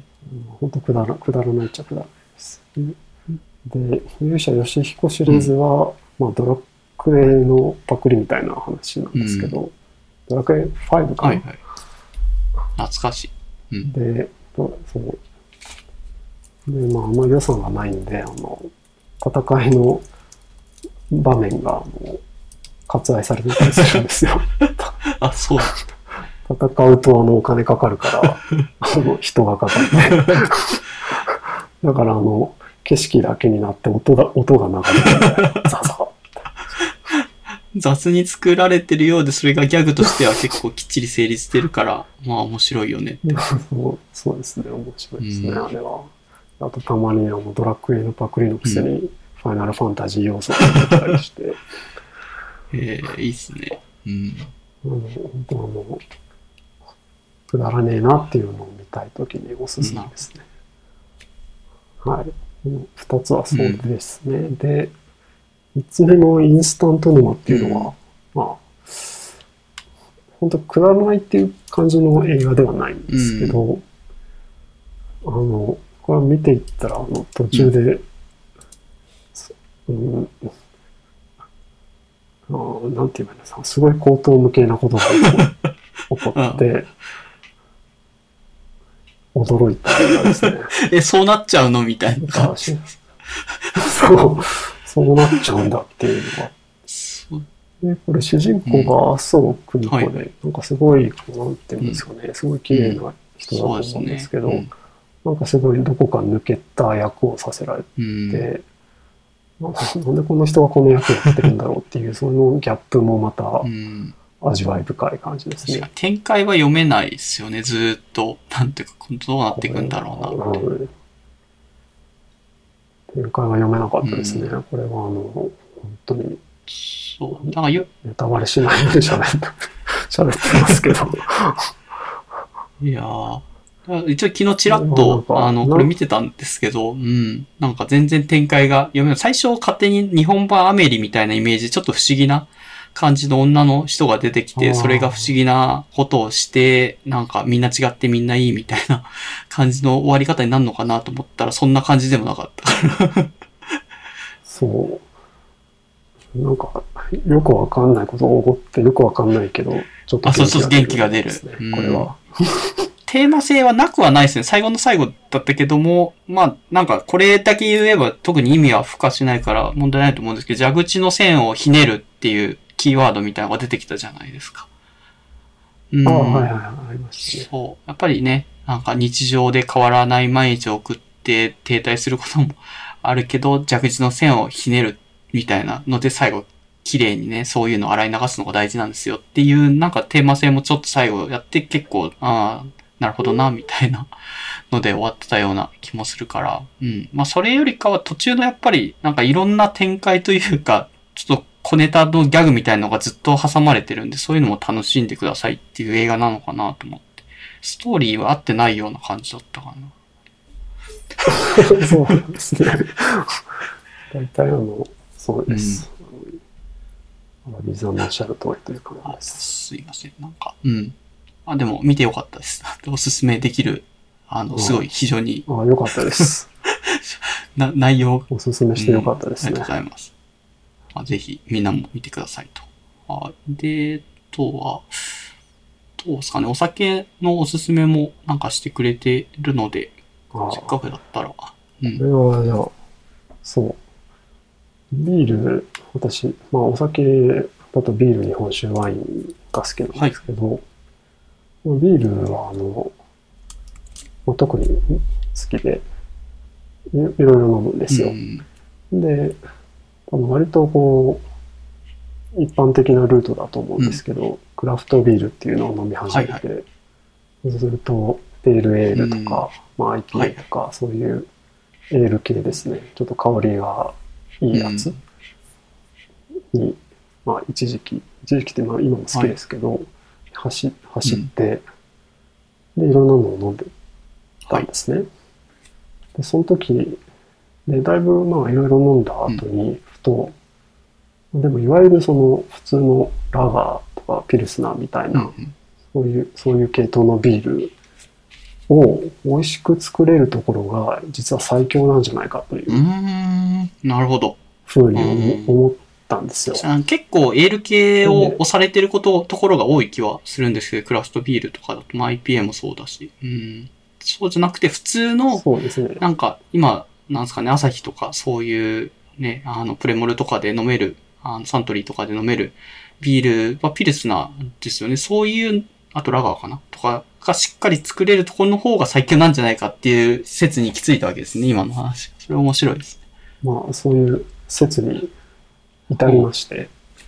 で、で、そうですね、いくつかっていうか、まあ、ドイツビールだとそれ好きなのが、まあ、またあるんですけど、それはあの、国内であんま手に入らないんで、で、日本で作ってて、あこれは美味しいなと思ったのが、あの、ズモナビールっていうやつのゴールデンピルスナーうん。なんですよ。これ岩手県の遠野で作ってるビールなんですけど、これを飲んだ時には、あ、これは美味しいと。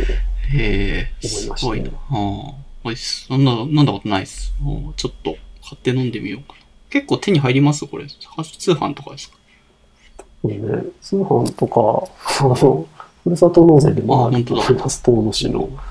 じゃはいあちょっと、あの、節税がてら、節税もしながら、ちょっとあの、返礼品をゲットして飲んでいただきたいものですね。ちょっと飲んでみようと思います。ありがとうございます。これは、あの、はい。うんうんうん。一言言っておきたかったことです。これぐらいですね。どうですか？まあ、日本酒も一応、おすすめ、福岡の。うん。注文、私が一番好きなのは、しげますっていうもので、福岡県の八女っていうところで作ってる。日本酒ですね。うん、まあ多分東京とかだと売ってるとこあるあ、そうなんですね。探せばあるかもって感じか。はい百。百貨店だとあるんじゃないかな。うんあのここれは、うん。まあ割とすっきりめですかね。辛口でもない。甘いよりかは辛口。そんなに、そんなに辛くそんもな。ないに辛口ではないです。はい。飲みやすそうな感じ。う、割と食食事に合わせやすいものだと思いますけど、これは、良いも一番好きですっていうですね。で、一回福岡で、なんか立ち飲みみたいなところで飲んでた時に、隣のテーブルにいた酔っ払いが、シゲマスはうめえっていう話をしてました。シゲマスうますぎるから福岡でしか消費されねえんだよ、悔しいみたいなことを言って、ああ、まあ実際あの探せば多分他の県でも売ってるとこはあると思うんですけど、その酔っ払いの評価が正しければ美味しいはずです。酔っ払いの話信用できますから。あなん あんまり信用できないと思うんですけど。飲み屋で言うとやっぱ自分はここのこれがうめえんだよってか、なんか管巻いてくれる人いるから、まあそういうのでメモしとくと、よく覚えてましたね。なんか飲んでる時大体記憶なくなっちゃ、記憶なくなっちゃってるか、飲んでる時におすすめされたやつが若干記憶なくなることが多いから、メモしてないと自分も忘れちゃうんだけど、これはちゃんとミスケさんの記憶に残ったいいビ、いい日本酒だったという話です。それはでもまあ、私はその話を聞く前から知ああ、そうなんですね。ってたんで、うんああ、シゲマス、やっぱり美味しいなって確認。聞きながら、自分は間違ってないぞっていう、うんこう、まあ、うん、なるほど。ある種の確認作業がなされたという。わ そういう感じでした。かりました。うん。というところで結構多分随分飛ばしてるところもあるけど、一通り小ノートは終えたとは思っています。最後になんか、これはとかっていう補足とか、あと、まあ、宣伝、一応もうアナウンスの方に入ろうかなと思ってるんですけど、宣伝あればどうぞというところなんです。まあ、宣伝、そうですね、特にないんですけど、うんあの、多分あの、これ、このポッドキャストのリスナーの方にはあまり私は馴染みのない人だと思っていて、うーん。その理由の一つは、最近あの、あんまりつぶやいてそうですね。なんか10日、5日前ぐらいにワクチン予約できたって言ってる以来つぶやいてないから、そんなアクティブツイッターやってる人ではないですね。うん。そう、あの、ちょっとあの、日々、一日に発揮できる社会性が結構少ないんで、働いてたらもう、そこでこう終わってしまう感じああ、がして。社会性が、の発露が。ツイッターまでは持ってこれない。社会的か、ちょっと持ってこれてなくて、最近。なんですけど、一応あの、見てはいますあ、ツイッターは。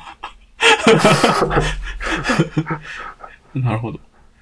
まあフォローしてフォロー返して、海助さんの TL の中にいれば、なんか見て、まあ私も海助さんがポッドキャスト聞いてくれてるっていうのを、ポッドキャスト出てくださいって言ったタイミングで初めて教わったんで、なんか全然知らなかったですって感じで、そもそも。うん。なので、あの、一応、インプットは多少なりともできていますので、あのなんかあったら、リプでも送ってくれればああ。いいかなっていううん。今日出てきた話題に関連してても関連してなくてもまあいいけどおすすめの何かがあったら、あ 社会性の発露はもう仕事で全部消費しているけども、あ インプットとして TL を見ることぐらいの労力は避けなくはないので、ぜひ、リプなりなんなりでおすすめをしてください。まあ、語学の話。あと、スポーツ観戦の話ちょっと話してなかったけども、いっぱい、サッカー、ラグビー、自転車、アイスホッケー、カーリング、スキージャンプ、テニス、競馬とか、まあ、すごいたくさんの スポーツ観戦をしてるから、そういうところでの話題も全然カバーできますよっていう、みすけさんです。というところですかね。すいません。ちょっとすごい雑な紹介になっちゃったけど、だ大丈夫ですか、まあ、いや、そんな感じですね。まあ、頑張ってつぶやあいい頑張んなくていいですよ。今まで通りで全然良いかとは思うんですけど、まあ、こう、こういう今日話してたいろんな、あの、社会のレールから外れた話と いろいろあったけど、まあそういう経歴の方がついてやってて、まあポッドキャストにこうやって出て、まあ珍珍しいと思うんですけど、こう話してくれるっていういろんなテーマを、まあ家買った話とかもそうだし。うん。ので、ぜひ、アメスケさんにも何かおすすめをしてみると、あリプしたら返してくれる、一言返してくれるぐらいはしてくれるんですかよね？わかんないけど、そこ。まあどっちでもいいと思うんですけど、無視でもいいです。まあ、何日か遅れるかもしれないですけど、そうですね。まあちょっとリソースが空いてる時にでも。ますよはい。はいわかりました。うん。じゃあ、一応、このポッドキャストの指名として、えっ、と、まあ、ぜひ、あの、まあ今回、もうまた3時間超えちゃったんですけど、えっ、と、ポッドキャストを聞かれた方は、このみすけさんに対してでもいいし、このポッドキャスト全体に対してでもいいので、感想をお寄せくださいと。ハッシュタグとしては、RKBFM となっております。はい。じゃあ、以上で終わりますと。はい。じゃあ、みすけさん、ありがとうございました。ありがとうございました。